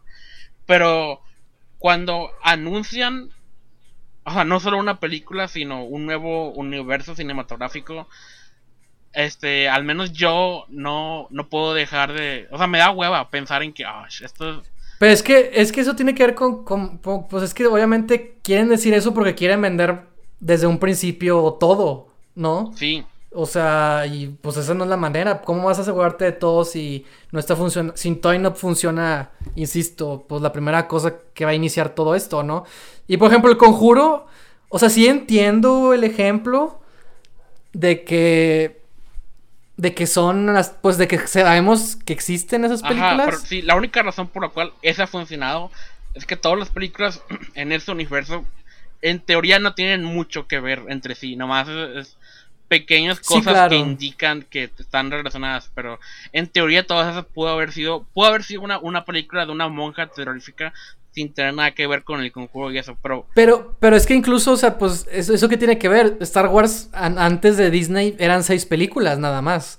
O sea, no había spin-offs y como ahorita los estaba empezando a ver, o las series de televisión y demás, ¿no? O sea, antes se sostenía nomás por, por, por las películas, y eso es lo que lo hacía más especial. Que una película se tomaba unos tres años en hacerse, ¿no? Sí. O sea, había un tiempo de espera y nomás era... O sea nomás era eso en ese momento lo nuevo, ¿no? O sea, porque sí existían los cómics y lo que tú quieras, pero no era como lo que es hoy de Disney, que vuelvo lo mismo, que es lo mismo que están haciendo con cuando quieren iniciar otros universos cinematográficos, que, que te quieren vender desde un principio toda una experiencia, ¿no? Transmedia, este, toda una experiencia eh, eh, eh, a largo plazo, pues, ¿no? Que no nada más va a ser una cosa, desde un principio te están asegurando que va a haber más. Este, pero pues es por la visión del mundo en el que estamos viviendo y de un Hollywood que, quiere explotar las franquicias y lo que tú quieras y quiere sacar dinero y está buscando maneras de... Sí. O sea, tiene que ver con eso, ¿verdad? Y por eso Rápido y Furiosos sigue teniendo películas. O sea, no, o sea, porque dijeron, ¿y por qué no podemos hacer un spin-off de esto, no? Y se dieron y pues les funcionó para que estén haciendo otro, ¿no? O sea, porque saben, porque están buscando, están buscando la manera de seguirlo exprimiendo, pues, porque ya porque saben que no pueden hacer 20 películas de Rápidos y Furiosos, ¿no? O sea, pero pueden hacerlas, pueden llegar a esas 20 sin que sean una, dos, tres, cuatro, sino con los spin-offs, eso es lo que quiero llevar, ¿no? Pueden como diversificar a los personajes y a la experiencia y lo que tienen ahí, ¿no? Este, pero es eso, o sea, pues están exprimiendo lo que tienen, ¿no? Obviamente, para sacarle más dinero. Y porque la gente ya pela, ¿no? O sea, porque la gente ya ve y ya consume esas cosas. Porque ya, la gente ya conocía a Rápidos y Furiosos antes de que empezaran a expandir su universo. Sí, pues ya era popular, ya era lo suficientemente. Y, cuando hicieron el, el, giro, ¿no? O sea, cuando se dieron cuenta de que, de que podían hacerlo más así, pues es, es, en el momento en el que Rápidos y Furiosos sigue todavía vigente, pues, ¿no? Pero con el conjuro, o sea, pues a lo que voy es eso, o sea, de que pues sí, o sea, sabemos qué onda con las películas del conjuro, pero no creo que tengan la misma... Pues obviamente para nada, no tienen la misma ni devoción ni... O sea, la gente puede decir que les gusta, pero en realidad es como que pues van porque van a ver algo que les dé miedo. Es algo más casual. Pero ya ahí muere, exacto. Es, un es algo más efímero. Exacto. ah, ok, es una nueva película de terror, la, voy a ver. Y, tiene que ver. Y sale Anabel ahí. Conozco a Anabel. Digo, digo, digo, eso es lo que yo veo. No he conocido a un a un Warsi, ¿no? De conjuro, ¿no? a un, exacto. O sea, alguien así, que, puede que los haya, no digo que no, pero eso es lo que voy, o sea, pues sí, es una franquicia exitosa, podríamos decir que sí, este, con su, con su manera de, de ser construida y de ser pensada, pero pues también no creo que tenga el mismo nivel de, de, devoción, ¿no? Y fanatismo y público. O sea, es como que, ah, es otra película de conjuro, pues vamos a verla, ¿sabes? No es como que, ¿sabes? Y es que ahorita. oh, Anabel 4. Ah, vamos. Ahorita a la gente lo que le da seguridad es, son franquicias, De que, ah, esta es otra cosa que ya sé qué esperar cuando la vea, ¿no? Sí, claro. Este, Con que se anuncie como parte de este universo, me está prometiendo esto y esto y esto. Entonces, sé que al menos voy a tener una experiencia parecida a otras experiencias que ya he tenido que, fueron favorables. Entonces voy a ver esto también. Que sí, claro. está chido para el público, pero a la vez quisiera... La verdad no, sé qué quiero. O sea, no, pues es que, es que, no, creo que, creo que es lo que quieres decir y yo me atrever a decirlo.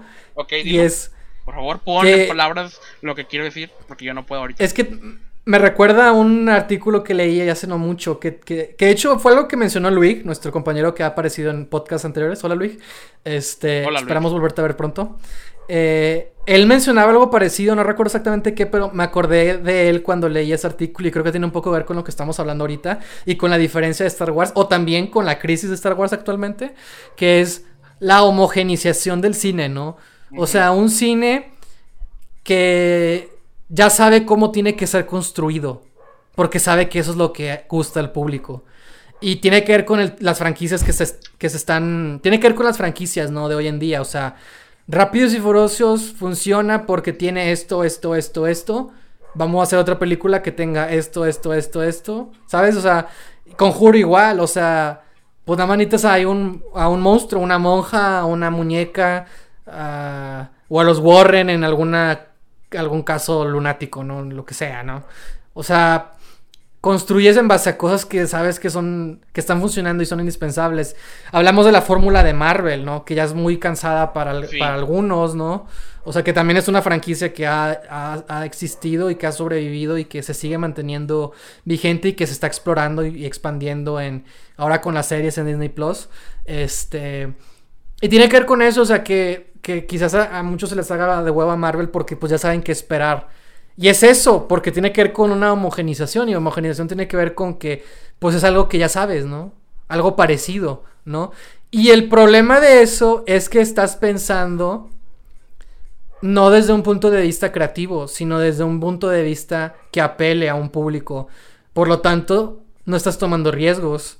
Y si no estás tomando riesgos, pues no estás experimentando con el medio, no estás eh, aprovechando el medio para verdaderamente contar una historia, ¿no? Es, son películas como productos más que como otra cosa, ¿no? Funcionan, sí, pero por eso mismo, porque ya saben qué es lo que el público va a ver. Pero en realidad eso es algo... No, o sea, no es que esté mal que a la gente le gusten esas películas, porque eso no es lo que quiero llegar a decir. No, lo que está, mal es pensar... Es pensar en algo... Es, es como dar por seguro, ¿no? O sea, ¿por qué es eso? Es, o sea, es que podrán costar lo que puedan costar y podrán tener una cantidad de efectos y de, y de personas involucradas, pero en realidad, o sea, ¿qué tan retador es para un actor estar en una película de Marvel? O sea, la neta. ¿Y qué tan retador es para un director estar en una película de Marvel en una cuestión creativa. Y, lo digo porque muchos directores han, se han salido o han tenido problemas creativos, incluso con Disney también ya ha salido en esas cosas, de, de problemas creativos con los estudios. Y vuelvo a lo mismo, no es por decir que el estudio está mal, ¿verdad? Y ya hablamos de George Lucas, ¿no? Un poco del ejemplo. Pero estoy hablando de que George Lucas tenía una visión, tenía una ambición, tenía un montón de ideas pero también estaba respaldado de un gran equipo creativo y de una comunidad de gente que ya fueran sus productores, como sus colegas de cine, como sus mismos eh, compañeros creativos de la película, con los que podía trabajar para que la película no fuera lo que él quisiera, sino que fuera verdaderamente aquello que cumpliera su visión a través del trabajo entre todos, ¿sabes? Porque al final del día las películas siempre son eso, ¿no? O sea, un, un, un tutor de, de, la residencia que estuve me decía, ¿no? Que, que creo que Woody Allen o Billy Wilder, uno de los dos mencionaba que, o los dos decían, ¿no? Que el guion era la etapa más pura e idealista del cine. Porque pues nada más le toma al escritor escribirlo y se lo imagina de mil y un maneras, pero cuando le toca trabajarlo, cambian un montón de cosas. Y no quiero hablar del cambio como algo malo necesariamente, ¿sabes? O sea, pueden cambiar tanto para bien como para mal. Y pero tú sabes que cuando cambian para bien son cosas que tú no hubieras podido quizás incluso pensar o suponer. Y eso es lo que voy con el medio creativo. O sea, si George Lucas no hubiera estado respaldado de la gente por la cual estuvo respaldado, vuelvo a lo mismo, no estaríamos hablando de él. Claro, se necesita un George Lucas para poder hacer Star Wars, pero también se necesita a las personas exactas. Y de hecho también hablamos mucho de casting, ¿no? Cuando uno tiene que dirigir, ¿no? O sea, ah, necesitas al actor perfecto, ¿no? O al actor que encarne las características. Ya ves, el actor perfecto no es el actor que se parece a tu personaje, ¿no? Porque muchos también se clavan en lo físico, porque pues claro que sí, el cine es un medio visual, ¿no? Entonces lo físico importa. Pero en, la dirección y en el casting y, en el trabajar en las historias, muchas veces eso no importa en realidad, ¿no? Importa la esencia del personaje. Porque al final del día, con eso es lo con lo que vas a estar trabajando. Este. pues todos los meses que te tome llevar a cabo la película, ¿verdad? Y, y quiero verlo en un punto de vista que eso también aplica en los términos creativos, ¿no? O sea, cuando tú eres un director o un guionista, no solo estás buscando a tus actores que encarnen tu historia, sino estás buscando al equipo y a la gente que pueda ayudarte a verdaderamente cuestionar, desafiar, ir más allá, ¿no? Que pueda completar incluso la película que tú tienes, ¿no? O sea, porque si no... O sea, no es que esté mal, pero te puedes perder de, de, de, otras cosas, ¿no? Y el cine, o sea, las películas que nos gustan, las grandes películas que nos gustan, o sea, han pasado por retos, ¿no? Y han sido complementadas y, y mejoradas más allá de la visión de los directores que también fueron importantes para que funcionaran las películas. Entonces lo que quiero llegar con todo esto es que acá las franquicias están siendo vistas no desde una visión creativa de un director, sino desde una visión, eh, ¿cómo decirlo?, empresarial, ¿no? De cómo podemos exprimir esta película para que sea un montón de cosas más y asegurarnos más, más pues un, nuevo público, ¿no? Que vea estas películas y más dinero en nuestros bolsillos, ¿no? Y es ahí donde yo veo el peligro, porque no lo estás viendo desde, desde lo que puede ser el cine, la obra, la película, desde contar una historia, sino desde cómo podemos hacer esto para que siga funcionando y sea rentable por muchos años, ¿no? Y eso es a lo que voy con el cine de homogenización. O sea, Marvel tiene un montón de características y una fórmula que les ha venido funcionando pero que también ya, a este punto está empezando a ser un poco cuestionada y ya también nos, da un poco de, interés y curiosidad ver hasta qué punto van a empezar a tomar cierto tipo de riesgos, ¿no? Eh, con DC es lo mismo, este, con, con, y con todas las otras películas, pues, pues es lo mismo, ¿no? O sea, ahorita lo que quieren es asegurar una franquicia, como tú dices, y no tanto el que la, el que la primera película que estén contando sea buena, ¿no? O sea, sea, sea, y no que sea buena porque apele a un público, sino que sea buena en, un término más creativo y en un término más, eh, quizás purista del amor al arte o yo qué sé. Sí, que de, de, aprovechar el medio. Exacto, exacto, eso es lo que voy. Sí. Exacto. Sí, y, bueno, aunque tú dices que la fórmula de Marvel se está cuestionando ahorita, en, en realidad no, o sea, nomás es gente como nosotros que, o sea, pero somos la extrema minoría. Pero ya hay más gente. Ya hay más gente, eso es lo que voy. O sea, ya hay más gente que se está dando cuenta. Eso es lo que quería decir. Pero sí. Lo que Marvel no se compara. ofrece. Sí, lo que Marvel ofrece es la ilusión de que hay variedad en sus historias. Porque, claro. Eh, por ejemplo, ahorita las, las, series de Marvel que han estado saliendo este año en Disney Plus te ofrecen como una ilusión de que, ah, esto es diferente. Y este, antes de, que se vuelva todo como lo, que termine todo lo mismo otra vez con un final, una pelea así en, en, el cielo y así. Pero, o sea, este, de que, ah, esta es, esta es el Black Mirror de Marvel y, no, no lo es, es nomás. sí, claro. Es la ilusión de eso. O, bueno, aún no he visto Loki, creo que te está gustando, no sé, lo que me dijiste. Ya, ya la terminé y es la mejor serie hasta el momento de Disney Plus. Este. Los primeros dos capítulos fueron los que más me gustaron. Y la verdad, la razón por la que me gusta esta serie es porque no esperaba que. que iba a hablar de ciertas cosas, ¿sabes? Y que se permitiera cuestionar al personaje de Loki. Que creo que es la primera vez que Marvel hace eso, ¿no? Que tiene la oportunidad de cuestionar a un personaje desde su psicología y desde su funcionalidad y desde cómo lo hemos visto en el pasado. O sea, está las, crea las condiciones perfectas como para permitirse eso. Y en general tiene una vibra que sí se siente distinta. Y no y bueno, no sé si decir esto, pero no cae en, el, en la pelea climática llena de CGI del, del, final. Ah, este, excelente. así que, para que, sí. Ok. Este, me gusta, la verdad. Y, me gusta porque también esta serie. Sobre, creo que esta serie en particular. Bueno, podríamos decir que las otras también. Pero creo que esta serie en particular está. Está vislumbrando más lo que se avecina. Entonces eso también pues se vuelve emocionante porque las, ya la serie. Bueno, también se vuelve emocionante y frustrante a la vez porque, pues sabes que todo está conectado con todo. Es como que Sí. ya no puedes ver algo que sea nada más eso, ¿no? Como Daredevil, ¿no? Daredevil nomás existe y ya. Este, qué, qué- qué hermosa serie. Pero bueno, a lo que voy es que Lo- Loki me ha, me ha gustado, creo que ha sido la mejor de las tres. Y la verdad es de la que menos expectativas yo tenía. Y creo que quizás por eso mismo es que eh, eh, se dio un poquito la oportunidad de hacer algo diferente. Digo, tampoco la voy a lavar y decir que, que, es lo mejor del mundo. Pero sí me gustó. Y creo que o sea, es una buena experiencia, pues. Pero eh, sigue teniendo la vibra, ¿no? De Marvel, ¿no? De como de, todas las cosas que, que- hace, pues, ¿no? Obviamente, ¿no? No se escapa de eso, ¿no? Obviamente. Este, pero esta, esta creo que sí noté o sentí un poco más que se alejaba un poquito, ¿no? Y, y, eso me, y eso me hace también alabar un poco el equipo creativo, ¿sabes? A la directora, la música, que sí es cierto, no lo habían, no lo había como no, o sea, como que lo había notado, pero no lo había dicho. O sea, ¿No no, me había puesto como a pensar de que, de que, no, no sé quién hizo la música, pero me gustó mucho. Creo que es creo que tiene, creo que le agrega mucho, ¿sabes?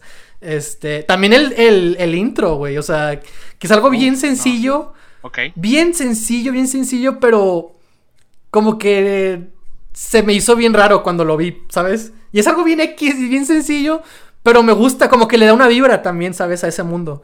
Y eso me gusta. También la, ah, hay una parte burocrática que nunca creí ver en algo de Marvel, este, pero que tiene sentido. No sé, como que está, tiene cosas muy buenas, la verdad.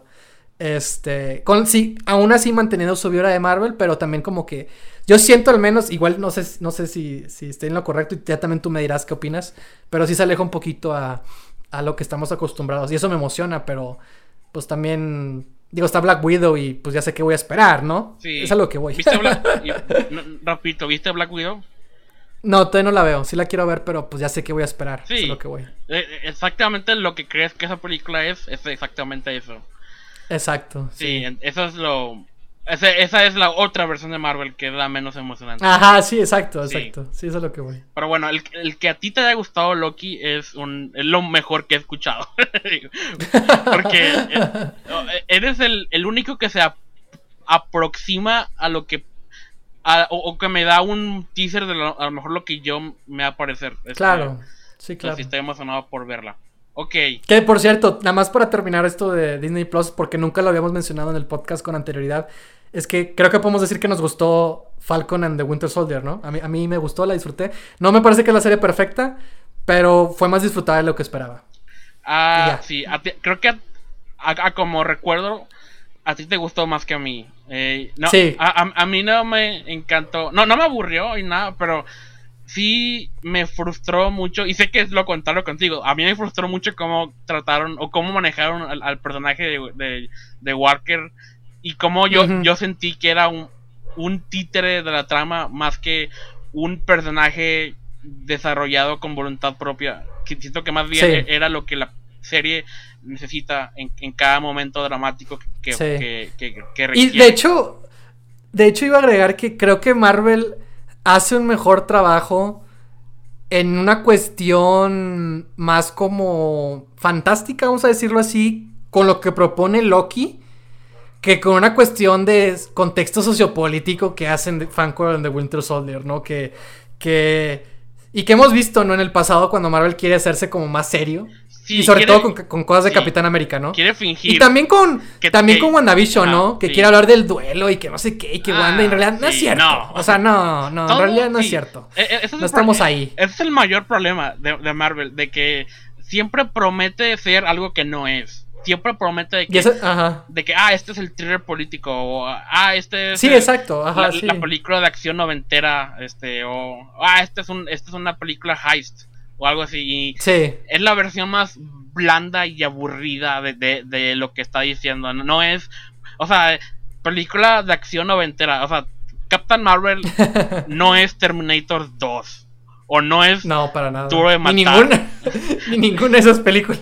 este, A- Ant-Man como película heist no es Ocean's Eleven. Sí, claro. o, o no es, No, no, no. o sea, ni se acercan a lo que, o sea, No, es, no, no. es, es- es No, nomás un pequeño checkmark en su lista de. Ah, pues ah, creo que aquí pusimos algo que se parece a esto. Y, y pues sí, este. Y con sus debidas excepciones, ¿no? También ha habido Sí. películas que nos gustan mucho Así ¿no? es. de Marvel, pero, pero sí, eso es lo que vamos, ¿no? De que, o sea, o sea, creo que Marvel, y por eso dije, no es si lo fantástico, porque WandaVision también medio me, quieren meter esa, ese elemento, pero creo que en WandaVision no lo hacen tan bien. Este, pero creo que en Loki, el mundo que nos plantean me pareció, por lo mismo de que es algo que no tiene que ver con la Tierra, me pareció que pudo, como que se le dio un trato digno, más digno. Digo, tampoco quiero decir que, ah, lo mejor que he visto en mi vida, ¿verdad? Pero creo que ha sido más interesante, ¿no? Y de hecho el casting, güey, de Loki, o sea, está con madre, la neta. La neta, la neta, la neta, el casting es buenísimo. Y, y creo que se nota que ahí hay, un- no sé, yo noté algo ahí especial. Ok. Y nada más quería destacarlo. Ya, Sí. ya, no- ya eh, me desviamos mucho. Pero que. volviendo a más o menos acercarnos al, al tema Sí. principal. Sí, sí, Porque también hablando de Disney Plus está también The Mandalorian, que es algo que, Exacto. que ha es lo que legado. Y esto es, ok, esto es también el, el corazón de este tema a lo que quiero llegar. De que Ok. la razón por la cual ahorita Star Wars está con cada cosa nueva que sale, es- está la- hay opiniones divididas. Es porque, como ya dijimos, hay tanto material de Star Es que ya no es Wars. especial. Ah, ya no es especial. Y aparte hay tanto de dónde elegir. Hay un chingo de cómics y personajes Exacto. en distintas cosas. De Y es que es eso. Sí, y- y- es que es eso. Volvieron a iniciar. Así es, ¿no? pero- O sea, lo que conocimos. Ajá. Adiós. Pero ahora todo mundo quiere algo diferente de Star Wars. Sí, claro. Eso también. es- sí, por es- supuesto. Claro, ya no. Y, y- y lo peor de todo para mí y para ti es que Star Wars creo que ya no está interesado en complacer a gente como nosotros. Y Sí, claro. Creo, creo que el target, el target audience de Star Wars ahorita es más la gente que le gustan las películas de Marvel que la gente que Ah, claro. quiere o sea que se, que se identificó con Luke al principio de la franquicia Claro. y no quiero insultar a nadie ni nada porque o sea cada quien tiene sus gustos y, y- y cada quien tiene derecho a que le guste lo que le guste y si te, te gusta lo- Oh, oh. The Mandalorian o, o- o lo que está haciendo Star Wars ahorita bien por ti me encantaría estar en tu lugar pero o sea, lo que el- las fans de Star Wars que están viendo The Mandalorian ahorita que les gusta, lo que quieren ahorita que Star Wars les dé son Ajá. más figuras de acción y menos personajes. este, quieren que sus juguetes hagan piu piu o quash quash y, y ya no siento que ya Claro. no hay personajes con humanidad o, o co- o- o con Sí, o sea sí, que, sí. Que estén desarrollados o que identif- quieren Sí, con los que podemos conectar. personajes que se vean chidos y que digan cosas chidas Sí. y que ah vuelen y cosas así y, y- o sea esa es la diferencia y ya lo dije y perdón Pues por eso. esta es la por- diferencia por eso- entre Luke Skywalker en The Last Jedi y Luke Skywalker en The Mandalorian temporada 2 uno es Sí, una claro. figura de acción y otro es un personaje con emociones y con un arco y, y todo eso Y con un conflicto. Oh es el No puede, conflicto la no, mejor no puede parte. haber. No puede haber un personaje complejo y con matices si no tiene un conflicto. exactamente Y, y su conflicto tiene que ver con el mismo conflicto que siempre tuvo que ver en el pasado. O sea, no fue algo que se sacaron de la manga. O sea, fue algo que incluso George Lucas tenía contemplado, un look retirado, Ajá. como Obi-Wan y como Yoda. Pero, tam- o sea, voy a ir más allá. No creo que George Lucas lo, hubiera hecho tan bien como lo hizo sí, Ryan claro, Johnson. sí, claro, claro. Eh, eh, eh, a Ryan Johnson no se le olvidó tratar a Luke como una persona. Y a The Ajá. Mandalorian es. ¡Wow! Se ve chido. ¡Wow! Tiene otra vez el mismo traje que tuvo en episodio 6 y el mismo sable. Y, y- y- y Sí, es nomás una copia CGI sin alma, pero que pelea Sí, chido sí. de un personaje que ya la gente Una figura ya, de acción. ya sí, no correcto. quiere ver evolucionar. Ya Oye, pues, Eh, eh, pues es- diste en el clavo, ¿no? sí es O tratar, sea- es poner en un pedestal imposible de tocar a personajes que ya no crezcan Exacto. más allá sí. de nosotros, sino que queden Es la ahí. completa idealización. Así es. Y yo quiero que sean personas, otra vez. es- es- y ya. ya- esto- lo, la razón por la que quería hablar todo esto es que creo que Star Wars, al menos por ahora, ya no es para mí. que está bien. O sea, qué bueno que todavía siga complaciendo a más personas, pero creo que ya no. O sea, a lo mejor estoy exagerando y a, lo mejor me, voy a arrepentir de, decir esto ahorita, pero creo que ya no voy a conectar con nada nuevo que salga de Star Wars. Posiblemente, a lo sí, yo también lo veo así. Yo también lo veo así. Este. Y también. Pero es que diste el clavo, o sea. No solo es Star Wars, o sea, por eso Marvel y DC es, es, es popular. O sea, Batman, un Batman de Ben Affleck que se mueve y pelea y combate.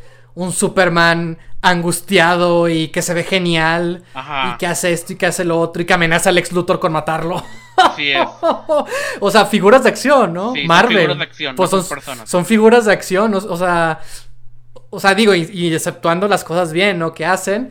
Pero la idealización, volvemos a lo mismo. Son, son una idealización de personajes que llevan existiendo tanto tiempo y que han sabido conectar con nosotros de una u otra manera. Y que no quiere decir que porque te gustan las películas estás mal, ¿verdad? Obviamente no, es el punto. Qué, bueno que pero, Pero habla de un. de un.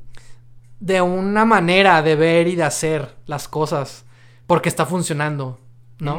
y, y, eso habla también de nosotros, yo creo, mucho. De nosotros como, como sociedad en este momento. O sea, ¿qué quiere decir eso de nosotros, no? Este, y no lo digo como algo malo, sinceramente. O sea, lo hago como, como una pregunta genuina para explorar. Así como hablamos de que Star Wars es todo un fenómeno. Y que yo, yo sí insisto que creo que es una de las obras. Eh, pues más populares de la historia, ¿no? o sea, más importantes del cine. Sí, incluso, o sea, porque los ves en todas partes, ¿no? para bien o para mal, ah, llegó muy lejos. No, y ha significado mucho, o sea, así como para nosotros, aunque no seamos fans de lo que está viendo ahorita, no significa que no nos esté gustando, que no, que no sigamos siendo fans de Star Wars, ¿sabes? O sea, eh, quizás no somos fans de lo de ahorita, pero eso no nos quita el hecho de que hay cosas que nos gustan. Y de hecho también eso siempre ha sido parte de Star Wars, ¿no? Que es algo que yo digo de que si eres fan de Star Wars también lo odias, ¿no? Hasta cierto punto, ¿no? O sea, por más terrible que suene, o sea, como que al final uno siempre como selecciona qué es lo que funciona para, para sí mismo, ¿no? Este, porque ha habido muchas cosas y va a seguir habiendo muchas otras y más ahorita con y es que es eso, es lo que yo digo, que Star Wars ya no se siente especial pues porque ahora está mercantilizado y no es que antes no lo fuera, pero ahora tiene un un un ¿cómo decirlo? Pues es tiene que ampliarse para apelar a un público más grande. Sí, pues es eso, tiene que, ser más cosas para seguir, seguir siendo relevante o importante, pero en realidad eso nunca ha sido en la que tiene que apelar a varias generaciones al mismo tiempo. Sí, claro, exacto, sí. Y creo que al menos la manera de pensar de la, de la nuestra, o bueno, de nosotros, este, como que ya está de salida en cuanto a, a este universo. Que también lo veo como un alivio, porque, o sea, ya dije que probablemente vamos a morir sin ver la última cosa que va a salir de Star Wars, pero creo que sí. el hecho de que, al menos yo en este momento estoy como en una etapa de aceptación, de que creo que ya no es para mí, como que eso me deja de que, ah, ya no, al menos mi historia de esto, con estos personajes ya se acabó, ya tengo estas películas que puedo seguir viendo cada vez que quiera y ya no tengo que involucrarme tanto. A lo mejor veré cosas nuevas por curiosidad, pero ya no. Este, al menos ya no me tengo que este estresar por algo nuevo que vaya a salir que no vaya a gustar. Sí, no, pues es, como es como Marvel ahorita, ¿no? O sea, pues ya sabemos qué va, qué va a pasar en Black Widow. también para mí Marvel como que ya acabé con él desde Endgame. Ya Sí, claro. Si hay algo nuevo que me gusta, eso es un bonus. Pero ya acabé con la historia también. Este... Sí, pues sí, pues es la verdad. Y sí, eh, pero entonces hay, hay dos cosas que quiero mencionar y que, quiero discutir. Ya para cerrar. Ajá. Ok, creo que para idear, para crear una franquicia que sea relevante ahorita en 2021 o más allá, este, la clave al menos para mí, y deténme o corrígeme si tú crees va, algo diferente. Creo que ya, ya tengo algo que decir, pero dale. Creo que ya tengo algo que decirte. Ajá. Primero que nada es concentrarse en que la primer película o lo que sea funcione por sí solo. que tengan Exacto. principio y un fin. Y a lo mejor un poco de espacio de que algo más pueda de- suceder después o antes o lo que sea, pero que empezar sin tantas ambiciones de que es Es que, es que cómo puedes, cómo puedes querer contar mil y un historias si no te has detenido a contar bien una de ellas, ¿sabes? así. O es. sea, es así de sencillo. O sea, porque, y, y digo sencillo como si escribir Sí, una buena historia no- no fuera sencillo. algo sencillo. nada de, de- de- nada de esto es sencillo de lograr. Ajá, o, s- o sea, pero, eh, y es que también eso habla de qué quieres hacer. O sea, de dónde está tu prioridad. ¿Quieres contar una historia o quieres hacer una franquicia? Y para mí son dos cosas muy distintas. Y fue lo que tú dijiste. Creo que para hacer una buena franquicia, yo diría no. Creo que hay que contar una buena historia. No, aparte, y, y eso, eso debe ser tu única prioridad. Sí. Porque, pues porque si no, ¿cómo quieres contar? Insisto, mil y un cosas más. Si no puedes contar una sola que funcione. Deja tú que funcione, que sea, que, que te dé algo a ti, que te deje algo a ti. ¿No? Porque no creo que. ah, no creo que Kevin Feige llorara con WandaVision, sinceramente. De lo emotiva que fue. No. O sea, al chile. o sea, al chile no. Pero sabe cómo funciona para, lo, para su plan maléfico. Él es Darth Vader. Él es el nuevo Darth Vader. eventualmente sabemos que él va a hacer una película de Star Wars. Este, Ah, la madre. sabemos que Pero él bueno. quiere hacerlo y, y lo va a hacer Sí. porque se lo van a permitir, lo van a dejar hacer Sí, definitivamente. claro, pues claro. Serán- todos cual- cualquiera sería un estúpido si no dejaras a, Kevin Feige jugar. Sí, claro. Sí, claro. Pero, bueno, eso es lo que voy, ¿no? Y tú ibas a decir otra cosa aparte, ¿no? Aparte de- del... Eran dos cosas, dijiste. Bueno, sí, bueno, to- todavía Ajá. sigo en el pr- primer punto, que la primera película funcione por sí sola Hey, y si quieres seguir expandiendo en esto, este, porque, y, esto podría ser un tema individual para un episodio de podcast en el futuro, ujú, va. pero el hacer secuelas es muy difícil, muy muy Sí, difícil. exacto, exacto. Este, Exacto. Estábamos discutiendo recientemente tú y yo fuera del micrófono a, a Quiet Place parte 2.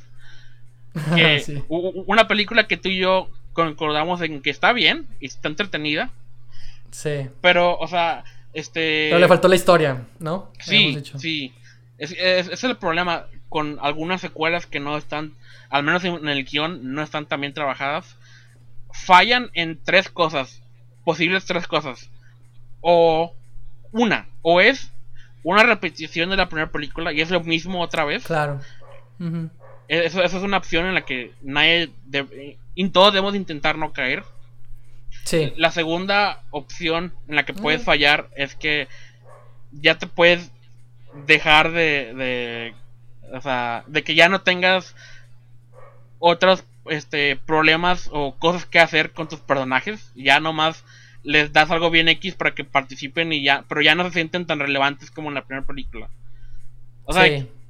Sí, de que ya es, nomás te interesa cierta línea de, de, de la trama y los demás como que nomás sientes una obligación de incluirlos porque estuvieron en la primera, pero ya no sabes qué hacer Es con que, ellos. es que es eso, o sea, cerraste el arco en la primera historia y a veces lo que es que es que en la segunda, como ya tienen un, ya cerraron su arco, pues los pones a, a que hagan acciones Ajá. y ya no sigan creciendo. Y es algo que no todo mucho, más que en películas, porque no he visto tantas cosas últimamente, pero en Quiet Place como que peca un poco de eso. Sí. Eh, sobre todo también en series, ¿no? O, o en este tipo de historias como de Marvel sí. o así. O sea, pues ya lograron su Sí. arco en, el primer, en la primera película y luego, ¿qué, qué más? O sea, como Así que... es. Como que... Y a veces que- es que también es lo que pasa, es cuando lo hacen inmediatamente. ¿No? Cuando la secuela Sí. ocurre inmediatamente después. Pues sí, güey. O sea, si te, cos- te costó una hora y media, que pues no sé cuánto tiempo haya transcurrido dentro de esa historia, un día, una semana, un año en la vida de ese personaje, para que lograra un cambio. Y luego inicias inmediatamente después. O sea, ¿qué? ¿Va- ¿Vas a seguir teniendo algunos problemas de antes o ya es completamente nuevo? Porque no puede ser completamente nuevo. Sí, ya cambió, pero, ¿sabes? O sea, ese tipo de cosas, ¿cómo lo ves? es. ¿Sabes cómo lo trabajas? Y no es un problema sin salida. O sea, si hay una solución para resolver Claro. eso, pero tienes que pelártela.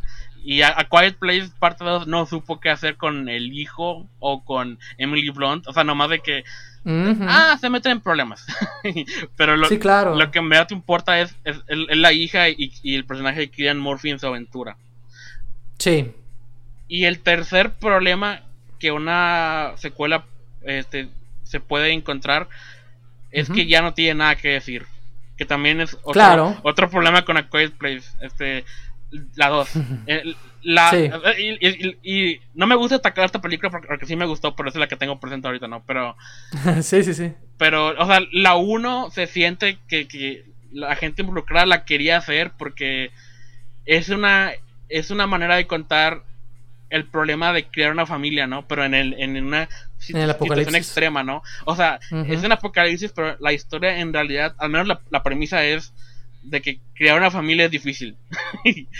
Debe ser la, primera película. Y la segunda es, está más vago de qué quiere decir o, qué es lo que quiere decir la película. No, pues claramente quería decir, ese es el tema de la confianza, ¿no? De que no pueden confiar en los demás, pero se aleja de la familia, que era el centro emotivo de la primera parte. Y por lo tanto, tres, tres cuartas partes de los personajes principales que aparecen. Bueno, ni son tan importantes Emily Blunt y, el niño. Bueno, terminan en un rol incluso más, más secundario. Este. Porque son. Porque se separan, ¿no? Pero. Ya no son desafiados ellos en base a esa idea. Y sin embargo, Cillian Murphy y la niña sí. Ellos sí se enfrentan a eso, pero los, los, que se quedan no se enfrentan a eso. Entonces incluso el discurso que quieren plantear está a la mitad, porque solo la mitad de sus personajes son los que verdaderamente enfrentan eso. Y ni tan bien, ¿no? Ni, tan resuelto queda del todo. Pero vuelvo a lo mismo, se pierde esta idea de la familia que en la primera era el corazón y la esencia de esa historia. el, tema de la película termina siendo muy vago y no bien trabajado. Yo Exacto, más tiempo. Entonces, y, repito, eso es algo que a lo mejor me gustaría discutir en, un episodio en el futuro. Sí, luego, luego. De eh, lo, difícil que es hacer una secuela. Pero sí, básicamente es no repitas la primera película. Este, aunque batalles, siempre darles algo que hacer a tus personajes secundarios y darles un arco, si se puede, por favor. Y y no, no la hagas y ya no tienes nada que decir. O, no tienes bien, bien claro qué quieres hacer, qué quieres que la, esta película diga. Porque también se tiene que valer por sí sola, como la primera lo hizo. Ajá, sí, exactamente. ¿No? Yo nada más quiero, quiero agregar Adelante. como conclusión, ¿no? O sea, creo que como cierre lo que aprendimos es cómo una franquicia es exitosa, ¿no? Y, aplicando con Star Wars, porque Star Wars es vigente, porque ha sido algo más que la experiencia cinematográfica desde un principio, porque ha sido algo que se ha sabido pasar de una generación a otra. Este, ha, sido algo que ha, logrado eh, eh, tener varias generaciones, pues es a lo que quiero llegar. Este, porque es algo que, eh, que en su momento fue exitoso, lo suficientemente exitoso para asegurar un montón de secuelas y que fuera algo más allá de la experiencia cinematográfica como había planteado en un principio. Este. Y porque también tiene que ver con el público, ¿no? Yo creo que también la cuestión mercantil, ¿no? La cuestión de un público joven, esta cuestión de los juguetes, esta cuestión de que Star Wars siempre ha sido, pues por lo, por lo mismo, visto como para un público más joven, ha sabido como encontrar, pues la manera de venderse, ¿no? De saberse vender eh, saber vender juguetes y sables de luz y, naves espaciales y videojuegos y un montón de cosas, que eso siempre ayuda, porque continúa la experiencia y porque hace que los fans puedan seguir explorando eh, la pasión que tienen por esta historia, por esta saga, por estos personajes en otros medios. Esta cuestión transmedia, ¿no? Que también ya había planteado. Este. Y lo malo de. Y porque también era especial. O sea, en su momento era, tenías que esperar para ver la otra película, en nada más la cuestión cinematográfica. Ahorita ya hay una sobresaturación, ahorita ya está visto más con una estrategia de, de vendimia, eh, han, vuelto a hacer cómics, lo que conocíamos antes ya no existe, entonces están creando nuevas historias para atraer a un nuevo público. Este. Pues las películas ya sabes que ya ha habido cuántas películas en los últimos, ¿qué? Desde que la vendieron, los últimos seis años, Ha habido como que los tres, la, trilogía nueva, más Han Solo y Rogue One. Ha habido cinco películas de Star Wars en los últimos seis años. Más las series y todo lo nuevo que están haciendo y que están conectando con todo, exacto. O sea, ya. Antes era más especial porque. Ya, a pesar de que había también muchas cosas en las que los podías disfrutar. ¿No? Entonces, este. Y también, bueno, no, pues yo creo que es eso, ¿no? O sea, creo que son factores interesantes que vale la pena explorar y que han hecho que Star Wars sea lo que es hoy, como un fenómeno incluso cultural que, que ha influido en la vida de muchas personas, incluidos creadores como nosotros, ¿no? Sí, definitivamente. Y también quiero agregar, antes de acabar con todo esto, que ha, ha habido legítimamente muy buenas películas que han intentado iniciar franquicias también, pero que por alguna razón ajena a ellos no lo han logrado también. O sea, por ejemplo, sabemos que la de Blade Runner 2049 es una excelente película que merecía más éxito del que tuvo, y, pero ah, tal vez, pero también es factor de, de, de, de ser la película correcta en el momento adecuado y pero eso no lo considero tanto como una franquicia porque solo fue una secuela. Es una secuela. son dos. Ah, probablemente. O sea, no. Y, su, eh, su misión no creo que era hacer más de una o no sé. Hizo bien porque. O sea. Ajá. Ah, ok. okay puso su ambición en el lugar correcto de que. De una historia que tenga un final en esta misma película y que, se sí, en la que la película este, saliera bien. Y pero. Encontrar una historia. Sí. Pero por otro lado, asumo que que si la película hubiera tenido éxito, hubieran encontrado otra historia que este que pudieran contar en este universo, pero la película, como sabemos, no tuvo, no, no causó una gran impresión en la taquilla al menos y, y pues no lo logró, pero al, menos la película se, mantiene por sí sola, pero este, lo que quiero decir es que a pesar de que hagas todo bien, no siempre mm. va a funcionar en la taquilla o, en, o no va a tener la respuesta que tú quieres. o sea, hay pues muchos factores que no controlamos. O sea, claro, estoy completamente de acuerdo. esta cuestión que yo decía, ¿no? Del arriesgarse, de hay que contar una historia, ¿no? O sea, eso es importante y sí lo es y para este Dennis lo fue con Blade Runner 2049. Eh, Pero pues también vimos que no llegó a un público masivo. Que también, honestamente, con lo que hace este vato, y vamos a dejarlo nomás en esto, Víctor, en Blade Runner 2049, por el momento. Ah. Este, creo que no le importa tanto a él, la verdad. Creo que él está satisfecho con lo que hizo, así como yo estoy satisfecho por haber visto esa película en salas. Así es. Este, pero a lo que quería llegar con esto es que no todo tiene que ser franquicia. También. o sea, o sea, y por eso para mí es importante lo que digo desde un principio, contra una historia, ¿no? O sea, porque sí, yo también digo, ay, sí, me encantaría hacer y tú lo sabes, Víctor. Podría ser una trilogía, podrán ser cinco partes y así. Lo sé, sí, te entiendo. Por pero, pero sé que todo parte de una historia, ¿no? De poder contar una, un paso a la vez, ¿no? Y, y, y verdaderamente vale la pena lo que estoy haciendo, ¿no? Podemos poner también el ejemplo de la trilogía Before, que hablamos también hace dos episodios atrás, ¿no? O sea, sí. era la primera vez que hicieron esa película, la hicieron y nueve años después salió otra, ¿no? Porque cinco años después de la primera se juntaron y dijeron, oye, ¿podemos hacer algo con esto? ¿Por qué? Porque estaban no estaban preocupados en sacar una secuela, estaban preocupados en si pueden contar una nueva historia dentro de que diera continuidad a los personajes que vimos dentro de ese mundo. Y lo mismo con la que siguió. Y lo, por eso dejaron la puerta abierta con la cuarta, que ya parece que no se va a hacer. Este, y bueno, y volvemos a lo mismo. Quizás no importa que se haga. y vuelvo a lo mismo. Es que no la, la, palabra clave no es hacer franquicias por hacer franquicias y así, ¿no? Sino en contar historias. Yo creo que hay que empezar por ahí. Para hacer la mejor película que podamos hacer en nuestro momento. O para que esa película que podamos hacer pueda ser el primer paso dentro de una nueva continuidad de historias que podamos seguir contando y explorando. Quizás no solamente limitándonos al cine incluso, ¿no? Por eso vuelvo a lo transmedia, ¿no? Lo transmedia te ofrece otras opciones, otras soluciones, otras posibilidades, otros caminos, otras rutas, otros públicos. Y, en el mundo en el que vivimos el día de hoy es más, es más factible porque pues estamos eh, rodeados de un montón de cosas. Entonces, no sé, yo creo que lo importante siempre va a ser lo mismo, saber contar... el contar una buena historia.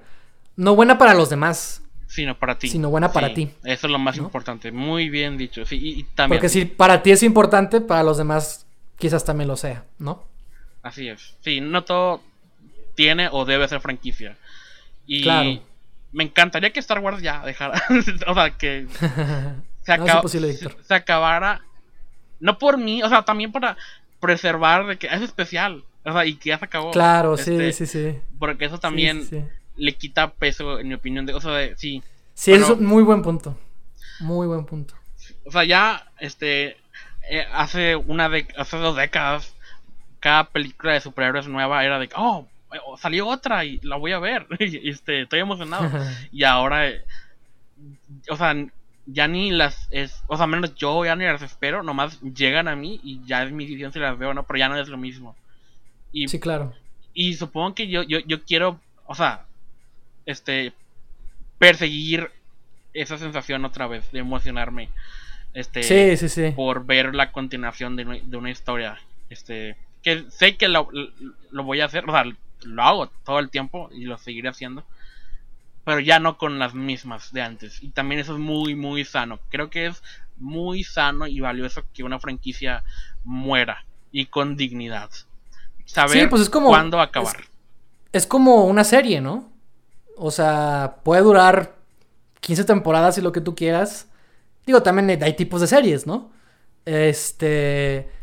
Pero muchas veces las mejores series han sido las que han sabido cuándo terminar, ¿no? Cuándo es el momento, ¿no? Han sabido vislumbrar ese final, ¿no? Y han sabido reconocer que no van a ser para siempre. Y con las franquicias debería ser algo parecido. No estás haciendo una franquicia. O sea, si estás haciendo una franquicia por hacer dinero, pues significa que la vas a explotar hasta lo más que puedas.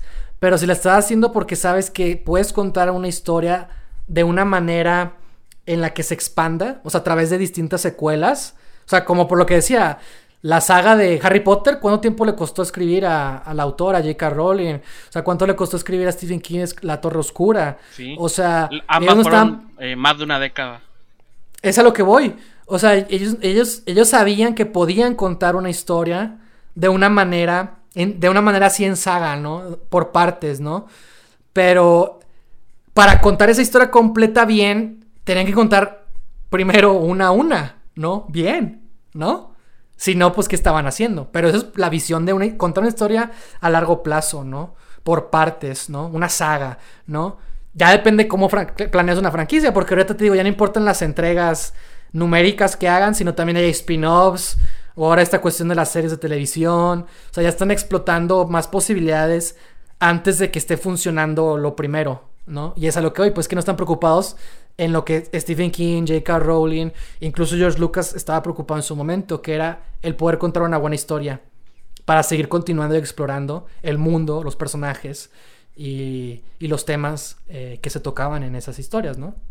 Y yo creo que es eso, o sea, pues sí, o sea, de ahí nace todo, ¿no? Para mí, al menos. Si algún día creo una franquicia, si algún día tengo la suerte eh, de lograr ah, que tener un éxito similar, este, intentaré, aunque vaya en contra de todo lo que sea inteligente en cuanto al mercado, intentar ser moderado con, con qué tantas entregas quiero, o sea, qué tantas secuelas o claro, pues sí. Porque es lo chido de, la anticipación y este la razón por la cual estábamos todos emocionados por The Force Awakens era porque no, no tuvimos ninguna película de Star Wars en 10 años y lo extrañamos. Sí, claro. Y ahora no me dejan extrañarlo. Y eso quiero, quiero, quisiera, si algún día yo estuviera a cargo de algo así, quisiera preservar este ese eh, sensación, aunque no sea inteligente en cuanto al mercado y lo económico. Este, sí, claro. Y, y, también me quedo con algo que leí hace mucho. Estoy fascinado con un libro de Star Wars que. Bueno, sobre Star Wars, que leí eh, poco antes de que The Force Awakens se estrenara. Y ese ya lo he mencionado varias veces. Se llama How Star Wars Conquered the Universe. Y me, hay un capítulo en el que menciona que después del éxito de Star Wars, eh, hubo muchas franquicias que intentaron eh, tomar su lugar, ¿no? Después, o igualar el éxito. Un chingo de estudios que sí, claro. intentaron lanzar su propio Star Wars. Y claro. la mayoría, si no es que todos, fueron intentos fallidos. Este. Que también eso provocó el resurgimiento de Star Trek, ahora como una franquicia de, películas. claro. Pero esa es otra historia. El punto es de que el autor del libro menciona ahí, y creo que es un comentario muy inteligente, que, que todos esos estudios, este, intentando igualar ese éxito, intentaban encontrarlo de, la manera equivocada. Este, tal vez no debían de buscar el próximo Star Wars, sino es que es eso. Debían de buscar al próximo George Lucas. O a, uh, claro, claro, sí, a huevo. En lugar de intentar iniciar una franquicia, deberían encontrar a alguien con una visión que, que pueda funcionar. Y eso fue el error. Sí, es lo que yo iba a decir, o sea, están preocupados en hacer otra Star Wars. Pero George Lucas no estaba preocupado en hacer una Star Wars. O sea, en una franquicia, ¿no? Él estaba preocupado en que, su, en que esa película funcionara. En sacar adelante su visión. Una película. En ese momento nada más importaba una película. Una historia que contar. Ellos están pensando en Star Wars como algo ya grande, ¿no? Y ahí es donde lo... Es que también ya no es genuino. O sea, no es genuino lo que están queriendo hacer porque quieren buscar ese éxito. Pero Star Wars está condenada al fracaso. Está condenada al fracaso. No tenía por qué haber funcionado. y sin embargo funcionó por todo lo que ya mencionamos. El estudio no apoyó la película. Este, no tuvo el presupuesto que, que ocupaban. O sea, fue mucho. Fue. Claro. Sí, o sea, todo iba en contra de. Y de alguna manera salió adelante. Gracias a. No tenía por qué haber funcionado. Y sin embargo, la fuerza estuvo con ellos. Ah, muy bien, Sergio. Muy bien dicho. Creo que es una excelente frase para terminar el episodio. Es correcto. Víctor, ¿dónde pueden encontrarnos? Nos pueden encontrar en Anchor, Apple Podcast, Google Podcast, Spotify, YouTube y en Facebook cuando hay entrevistas. Y en muchos otros lugares más. Gracias por escucharnos. Sabemos que nos están escuchando en muchas partes y siempre nos da mucho entusiasmo.